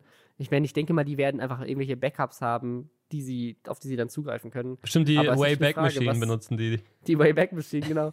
was, aber das, das, stellt natürlich die Frage, wenn ich ein Video von mir lösche, wie lange ist das noch auf den Servern von YouTube und wie lange könnte man es noch wiederherstellen? Das ist eine gute Frage. Ich weiß, ähm, früher ist ja. es öfter mal YouTubern passiert. Ähm, da hat, äh, jetzt ist ja so, wenn du im Dashboard ein Video löscht, dann wird ja angezeigt, sind sie sich sicher, dass sie dieses Video da steht ja sogar, dass, dass sie ein, also dass sie eins Video quasi, damit man genau weiß, ich habe ein Video markiert, endgültig löschen wollen. Und ich habe damals halt von YouTubern gehört, da war ein Haken über dem oberen Video, war quasi alles markieren. Da gibt es halt oh, oh. YouTuber, die haben ihre ganzen Videos dann gelöscht. Und früher war das eben nicht so einfach mit dem Wiederherstellen. Ich glaube, da hätte ich so einen Nervenzusammenbruch bekommen. Also ist, glaube ich, ja. gut, dass sie das geändert haben. Ja, ich, fra ich frage mich, ob sie diese Art von Wiederherstellungsmechanismen auch auf Pornhub haben. Ähm, da gab es nämlich letzte Woche auch. Deine Übergänge sind heute der Wahnsinn. Das Bam, ist, ne? Ja. Da gab es auch einen großen, einen großen Skandal, nämlich um Rezo. Und zwar, um die Backstory zu erzählen, äh, es gibt eine Pornodarstellerin, die heißt Shaden Rogue, die wie so, also ist, glaube ich, eine deutsche Pornodarstellerin, gehe ich mal davon aus, ähm, die wie viele inzwischen auch eine große Social Media Präsenz hat. Ne? Hat man ja zum Beispiel auch gesehen bei einer Lexi Rocks oder einer, wie heißt sie hier, die andere, die auf YouTube groß ist? Lucy? Äh, Lucy Cat, genau. Heißt aber nicht mehr Ähm, Lucy Cat, heißt jetzt Just Lucy. Mit ihr habe ich, by the way, Folge 69 in meinem Podcast gemacht. Schaut mal vorbei. Folge 69 auch. ja, das war der Wortwitz Wow. quasi, das war der Witz. Ähm, ja, äh, auf jeden Fall, genau, Shaden Rogue hat, die ist auch groß, auf Instagram hat fast 200.000 Follower und die hat mit Rezo ein gemeinsames Video schon gedreht. Äh, ein gemeinsames YouTube-Video, ne, muss man dazu sagen. Ein gemeinsames Ja. YouTube-Video gedreht. Und äh, da, da ging es, da war so ein bisschen Aufklärungsarbeit eigentlich von Rezo, wo sie ihre Insta-DMs vorgelesen hat, um ein bisschen so auch zu zeigen, keine Ahnung, was für Nachrichten sie kriegt. Äh, als, als Frau und als Pornodarstellerin. Ne? Und jetzt gibt es einen neuen Porno und das haben Leute natürlich dann sofort entdeckt, äh, wo Shaden ein, ein Pornovideo hochgeladen hat und das hat den Titel Famous YouTuber gets his bla bla bla bla bla bla äh, Zensur. Äh, Mhm. und der hat in dem Video blau gefärbte Schamhaare. Also man sieht den, man sieht den Kopf nicht, man sieht nur die Schamhaare. also zu Aufklärungszwecken habe ich das. Video auch gesehen, ja. Aus, zu Recherchezwecken für den Podcast hier habe ich das Video auch gesehen. Hey, warte mal, das kann gar nicht sein. Ich habe dir die Themen erst kurz vor der Aufnahme geschickt. Puh, äh, Ähm, ja, äh, ja. Du wusstest einfach schon. Ich habe es gespürt war. einfach. Ja. Ja. ja, ich wusste es. Ähm, ja, auf jeden Fall ist, also, ist es offensichtlich nicht Rezo, würde ich mal stark davon ausgehen, weil ich einfach nur davon ausgehe, dass Rezo keine blau gefärbten Schamhaare hat. Ähm, Ich denke auch, dass es Aber- nicht Rezo ist. Ne, ne, ne, aber ich finde ich, ich frage mich, ob sie ihn gefragt hat, ob das okay ist, weil sie spielt offensichtlich mit dem Fakt, dass sie gemeinsam ein Video schon gedreht haben. Und das ist natürlich offensichtlich eine Anspielung auf ihn und gibt ihr gerade immense Promo. Er selber hat sich auf Twitter dazu geäußert und gesagt, er, ne, er sieht kein Problem damit, dass solche, solche Leute solche Videos drehen. Und das sehe ich auch nicht. Also ich habe kein Problem mit damit, dass sie Pornografie dreht. Aber ich glaube, wenn jemand jetzt ein Porno drehen würde und so tun würde, als wäre ich die Person in dem Porno und ich weiß davon nichts und ich habe mit dieser Person vorher Kontakt gehabt, was es zusätzlich zu, dazu aus so wirken lässt, als wäre es vielleicht echt, ähm, hätte ich vielleicht schon ein Problem und würde mich beschweren und sagen so, hey, kannst du mich nicht vielleicht wenigstens vorher fragen? Ich fühle mich ein bisschen benutzt. Ja, stimmt schon. Aber also das ist ja wohl der offensichtlichste Gag und wer das Ja, nicht checkt, ja, ja, also gut. mit den blauen Schamhaaren da, das ist ja das. ist Irgendwo das ist es auch ein, ein, ein, ein Witz irgendwie. Aber ich frage mich halt, was wäre, wenn es umgekehrt wäre? Ne? Also was wäre, wenn jetzt ein männlicher Pornostar sagen würde, so, guck mal hier, äh, ich habe mit Bibi äh, ein Porno gedreht oder sowas und dann, dann wird so getan, als wäre das, wär das Bibi mit Deepfakes und so weiter heutzutage ja auch eine Sache, die tatsächlich auch passiert. Und das finde ich schon sehr übergriffig. Also die Frage ist sozusagen, gehen wir damit gerade anders um, weil er ein Mann ist? Und wäre es umgekehrt übergriffiger? Ich weiß es nicht. Ich, im ersten Moment dachte ich so, okay, also ich hoffe, er wusste davon, weil sonst finde ich es ein bisschen sch schwierig. Ja, ja, einfach, klar, dass auf jeden so Fall, darstellen. sonst ist es schwierig, ja, finde ich auch. Mit seinem Namen da irgendwie äh, quasi Pornos zu assoziieren. Aber sein Name steht ja zumindest nicht drin, sondern nur Famous YouTuber. Also sie hat es ja schon, sie hat den Zweifel gelassen auf jeden Fall. Ähm, ja, aber sie verdient damit ähm, sicherlich jetzt auch eine Menge Geld. Ha, warte mal, Äh, jetzt kommt's, jetzt kann ich dir mein ganzes Wissen um die Ohren hauen. Denkst du, der CPM auf Pornhub ist höher als auf YouTube oder niedriger? Das ist, das ist eine spannende Frage, weil man würde natürlich davon ausgehen, YouTube ist ja werbefreundlich und Pornhub ist nicht werbefreundlich, also würde man meinen, der CPM ist geringer. Aber dadurch, dass, dass der Content so nischig ist und du eine du ne sehr, sehr spezifische Zielgruppe abgreifst, nämlich Menschen, die in dem Moment gerade notgeil sind, würde ich davon ausgehen, dass das sehr viel Geld wert ist, weil das, du, du findest sie gerade in einem sehr spezifischen Zeitpunkt, sehr getargetet. Deswegen würde ich sagen, ist er höher. Hätte ich auch gesagt, ist aber tatsächlich ein Mythos, ist deutlich niedriger. Okay, ja gut. Schade. Doch, die Karriere, den Kanal nochmal löschen, sagst du. Wolltest du jetzt bei Pornhub durchstarten? Nee, nee, das darf man ja auch gar nicht, haben wir gelernt bei Tanzverbot. Stimmt. Du darfst als Deutscher gar keinen Pornhub-Account haben. Ja. Ja. Ähm, ja, aber genau, sie- mit, dem ganzen, mit dem ganzen Pornhub-Geld könnte sie sich vielleicht ein Haus kaufen. Ähm, wie Unge und Monte. Die haben Oh nämlich beide, Diese Die Übergänge, ey. Die haben nämlich neue, äh, neue Häuser und haben die vorgestellt. Und das bei Unge habe ich gar nicht mitbekommen und ich bin fast vom Stuhl gefallen. Diese, wie krass ist denn bitte diese Story? Ich wusste, dass Unge auf Madeira sich ein Grundstück gekauft hat und ich wusste auch, dass er in letzter Zeit immer wieder Häuser kauft. Der macht ja ganz viel Content draus. Der hat so viel Geld verdient, der kauft sich einfach auf Madeira jedes Haus. Er ist ja so. angeblich Kissenmillionär. Es gab ja damals dieses, äh, er hat ja dieses, dieses kleine grüne Emblem, das ist ja sein Unge-Emblem. Ja. Und da hat er damals ein Kissen rausgebracht. Und äh, danach äh, kam immer dieser Mythos, er sei Kissenmillionär, fände ich sehr Allein lustig. durch dieses Kissen eine Million Genau. gemacht. Das kann gut sein, so Und- viel Geld wird er verdient. Und der hat ja halt schon damals krasse Werbekooperationen gehabt und scheint auch sich an den richtigen Firmen beteiligt zu haben. Also das ist anscheinend wirklich sehr, sehr gut. Und dann hat er Ja, sich auch in jetzt Aktien, Aktien viel investiert und so, ja. Ja, das ist halt wirklich krass. So, er macht die ganzen Sachen, bei denen ich schlechtes Gewissen habe, weil ich mich einfach noch viel zu wenig darum kümmere. Und ja, hat dann da sein das Mehrfamilienhaus gezeigt, was er sich dort jetzt Ja, hingemacht genau, hat. das, das ist nämlich, das ist nämlich Ja, die Story. ja. Also du, du, du, spo- du spoilerst gerade schon so ein bisschen, weil ich, mein letzter Stand war, bevor ich dieses Video geguckt habe, er hat sich ein Grundstück gekauft, um da ein Haus hinzubauen. Und das war so mein letzter Stand. Ich hab dann, man hat dann von diesem Haus nichts mehr gehört und ich dachte, ja gut, das dauert halt, bis sowas gebaut wird. Keine Ahnung, ist ja auch auf einer Insel, vielleicht ist das einfach ein Prozess. Und jetzt stellt sich aber raus, nee, also äh, dieser, dieser unendliche Flex in diesem Video, so hey, ich habe mir ein Grundstück gekauft und ich habe das schon, also er hat das schon gekauft, er hat es aber schon ausgegeben. Und dann hat sich herausgestellt, ein Haus zu bauen ist gerade wegen Corona schwierig. Also was habe ich gemacht? Ich habe einfach ein Mehrfamilienhaus gekauft, das gerade leer stand, habe das komplett renoviert und umbauen lassen, keine Ahnung was, also zumindest, vielleicht ist es auch ein Neubau, aber auf jeden Fall haben sie es customizen lassen. Sieht sehr neu aus jeweilige eigentlich. Wohnung. ja. Ähm, also sie haben zumindest ein neu gebautes Mehrfamilienhaus, dann, dann das noch geupgradet für meine Familie, ganz viele neue Möbel gekauft. Und jetzt besitzt er ein gesamtes Mehrfamilienhaus mit irgendwie zehn Garagenplätzen. Ich glaube, sechs, sieben, acht Wohnungen sind da drin. Und in jeder Wohnung wohnt ein anderes Familienmitglied von ihm, plus eine Gästewohnung für Streamer. So geil. Das also, ist wirklich ich mein, geil. Ich, das, also ich, ich gönne ihm das aus vollen Zügen, finde das richtig krass. Aber es ist schon, also ich weiß nicht, ob ich mit meiner ganzen Familie zusammen in einem Haus leben wollen würde. Aber äh, wie, wie krass ist es einfach, dass du das Geld hast, zu sagen, so, ich habe mir schon ein Grundstück gekauft. Also, ich könnte mir aktuell nicht mal ein Grundstück kaufen für ein Haus in Berlin, wenn ich das wollte.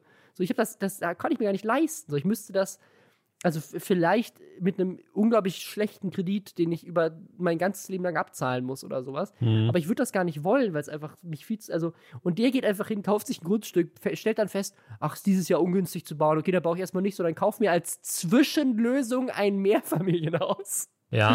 Einfach so als Zwischenlösung mal ein Haus kaufen. Wie crazy. Ich muss sagen, das ist halt für manche, wie du schon richtig gesagt hast, ist es so the dream, dass du es schaffst, deine Familie dann dahin zu karren, dass die da wohnen können, dass du mit denen zusammenlebst. Ich bin auch eher so, ich glaube, es könnte schon funktionieren, aber ich glaube, es wäre auch teilweise ein bisschen weird so vom Ding her. Aber ich glaube, das mal so ein, zwei Jahre zu testen, wie das wäre, mit der Familie so zu wohnen, fände ich interessant. Vor allem, ich glaube, in dem Haus da, mit der Aussicht, wie das da aussah, lässt es sich auch gar nicht so schlecht leben. Also Ja. das sah ganz ordentlich aus. Also das ist natürlich wirklich der, also das ist ja quasi dann wirklich Life Goals sozusagen, wenn du das schaffst, dass du deine, ja, und also ich, also ich meine, so wie dieses Haus aussieht und so wie die Lage ist, ich habe keine Ahnung von Madeira Immobilienpreisen, aber das, das ist auf, das, ich würde sagen, es hat mehrere Millionen gekostet. Also ja, wäre meine Vermutung. Ich weiß auch nicht, wie die Preise da sind, aber also in Berlin Ja, hätte also ich das meine, so, ein- so ein Mehrfamilienhaus in Berlin, Ja. so in, in der Größe wird es wahrscheinlich 5 Millionen mindestens ja hundertprozentig. Ähm, ich weiß nicht, ob es in Madeira ähnlich ist, aber Madeira ist ja jetzt trotzdem irgendwie auch ein beliebter Ort. Also ist jetzt, ich meine, keine Ahnung, weiß ich nicht, wie da so die wirtschaftliche Lage ist, aber naja, äh, zumindest, zumindest Airbnb-Wohnungen könnte man wahrscheinlich gut draus machen. Ähm, naja, auf jeden Fall, er war nicht der Einzige, der eine Roomtour gemacht hat, sondern Montanas Blacks äh, neues Haus ist auch fertig. Unter anderem sein Gaming-Keller und den hat er gezeigt. Und dieser Gaming-Keller, also der Keller, dieser eine Raum, hat an der Ausrüstung alleine 200.000 Euro gekostet. Ja, das ist halt krass. Also ich habe mir das, äh, er hatte da auch den Stream, wo er das revealed hat, angekündigt. Da habe ich auch bei Twitter direkt kommentiert bei ihm. Äh, so einen klassischen, wie viele Zuschauer willst du haben? Monte Doppelpunkt ja. Weil es war eh klar, dass da alle Leute zuschauen, die es gibt sozusagen. Und da habe ich auch in den Stream reingeschaut und irgendwie in der ersten Minute waren da auch irgendwie 170.000 Leute oder 200.000 Leute drin, die halt alle sehen wollten, wie dieser Raum aussieht. Und Ja. ich muss sagen, es ist natürlich schon Ja, für, für einen Streamer, also man kennt ja mittlerweile, das klassische Streamer-Setup ist ja im Hintergrund so eine LED-Schlange zu haben oder wie diese, du weißt schon, dieses eine, diese leuchtenden Panels da, hat ja jetzt, äh, braucht man jetzt als Streamer. Und Monte dachte sich einfach, ja, komm, wir bauen jetzt hier mal das, den, den, den Streamer-Dream. Also das ist ja wirklich äh, der Wahnsinn sozusagen. Also das ist ja, da, da siehst du mal, wie, wie weit wie weit man es dann irgendwie dann finanziell damit schaffen kann. Ne? Wenn man für einen Raum in seinem Haus 200.000 Euro ausgeben kann, dann sieht es finanziell auf dem Konto wahrscheinlich nicht so schlecht aus. Auf jeden Fall. Und also ich, was ich auch denke, ich glaube, er hat, der hat halt, also was das hätte, also was ich so spannend finde an diesem Raum, ich meine, das ist natürlich eine krasse Geschmackssache, ne?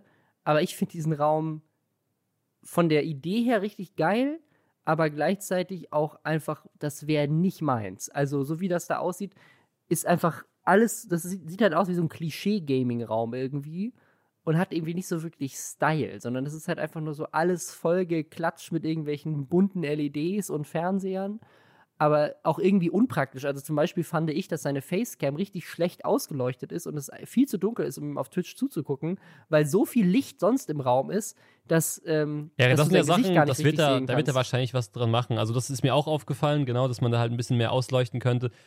Aber ja gut, das ist halt einfach total die Geschmackssache. Ne? Es gibt ja auch viele Leute, ich glaube, da hatten wir sogar mal drüber geredet, du findest ja auch das Haus von Bibis Beauty Palace nicht so toll, ne? Ist ja auch zu leer so vom Ding her. Ja, es Und ich finde das zum Beispiel total so geil. Also ich glaube, es ist ja. einfach total die Geschmackssache. Ich, bestimmt, ich, ja. will ihm das auch gar nicht absprechen. Ich glaube, er findet es ja selber richtig geil und ich glaube, seine Community auch. Und wenn du dir so jeden, jeden zweiten äh, Streamer, der irgendwie gerne Streamer werden will, äh, der Unge jetzt auch in seiner Roomtour hat da hinten diese Nanoleafs an der, an ja, der genau, Wand, die LED-leuchtende, die hat jeder. Also ich finde, ich finde, das sieht immer, immer so, so klischee-mäßig aus, dass ich das gar nicht machen würde, so LEDs überall hinpacken. Aber wem, wer das mag, der kann das natürlich gerne machen. Was ich sehr faszinierend fand, ist, der hat so krasse äh, fernsteuerbare Kameras installiert, wo eine Kamera irgendwie 10.000 Euro kostet. Hast du gesehen, wie die so, zoomen kann, die eine das Kamera? Das ist so krass. so ein Zoom habe ich noch nie gesehen, ey. Das ist so heftig. Aber es ist halt so richtig Overkill. Also das, solche Kameras brauchst du, glaube ich, irgendwie für ähm, keine Ahnung. Militärspionage. Für, Militärspionage oder für irgendwie so krasse, krasse Fernsehshows oder so, aber ähm, die haben die halt einfach, es sind wahrscheinlich die Kameras, die die bei Big Brother einsetzen oder so, weißt du, so ja gut, fernsteuerbare Kameras. Weißt du, er hat sich wahrscheinlich gedacht, und diesen Gedanken verstehe ich zum Beispiel, wenn ich mir jetzt, wenn ich den Schritt gehen würde, ein Haus zu kaufen, zu bauen, whatever, ja. denke ich mir auch, das sollte dann auch erstmal so mein Hafen sein. So, da möchte ich dann auch wirklich sehr lange bleiben, 20, 30 Jahre so. Und, und da kann ich schon verstehen, dass er sich sagt, komm, jetzt gerade läuft es finanziell wirklich krass. Man weiß ja nicht, wie es in zehn Jahren ist, dass er sich sagt, okay, ich will jetzt dieses für mich Ultra, diesen Traum will ich mir jetzt quasi erfüllen. Finde ich eigentlich relativ sinnvoll sogar, dass du dann halt sagst, natürlich klar, dass die, dass die Items, die einzeln jetzt nicht sein müssen, dass es da wahrscheinlich auch eine Logitech Webcam in der Ecke getan hätte, ist ja klar. Aber ähm, nee, aber ich, also ich ja. glaube schon, dass also ich finde es schon gerechtfertigt zu sagen, er macht mit dem Zeug ja, also a ist das eine persönliche Entscheidung, so ich möchte, ich möchte, ich, ich mag das einfach, das ist einfach mein Traumraum und den werde ich immer nutzen, egal ob ich streame oder nicht. Und das andere ist halt dieses ähm, jetzt so eine Kamera für 10.000 Euro zu kaufen A, kannst du das steuerlich absetzen und B, ähm, amortisiert sich das über die Zeit, wenn das bedeutet, dass du als Streamer dadurch mehr und länger erfolgreich bist, weil die Leute die Qualität halt einfach feiern. Also ich glaube schon, dass sich das, dass sich das, je nachdem wie groß du bist, auch refinanzieren kannst, wenn du, wenn du gut investierst in deinen Content. So, das würde ich gar nicht absprechen. Ja. Ja, also auf jeden Fall zwei, zwei krasse Roomtours. Ähm, ja, ich muss auch mal eine Roomtour von unserem Büro machen und äh, meine, meine 20 Euro Logitech-Webcam zeigen.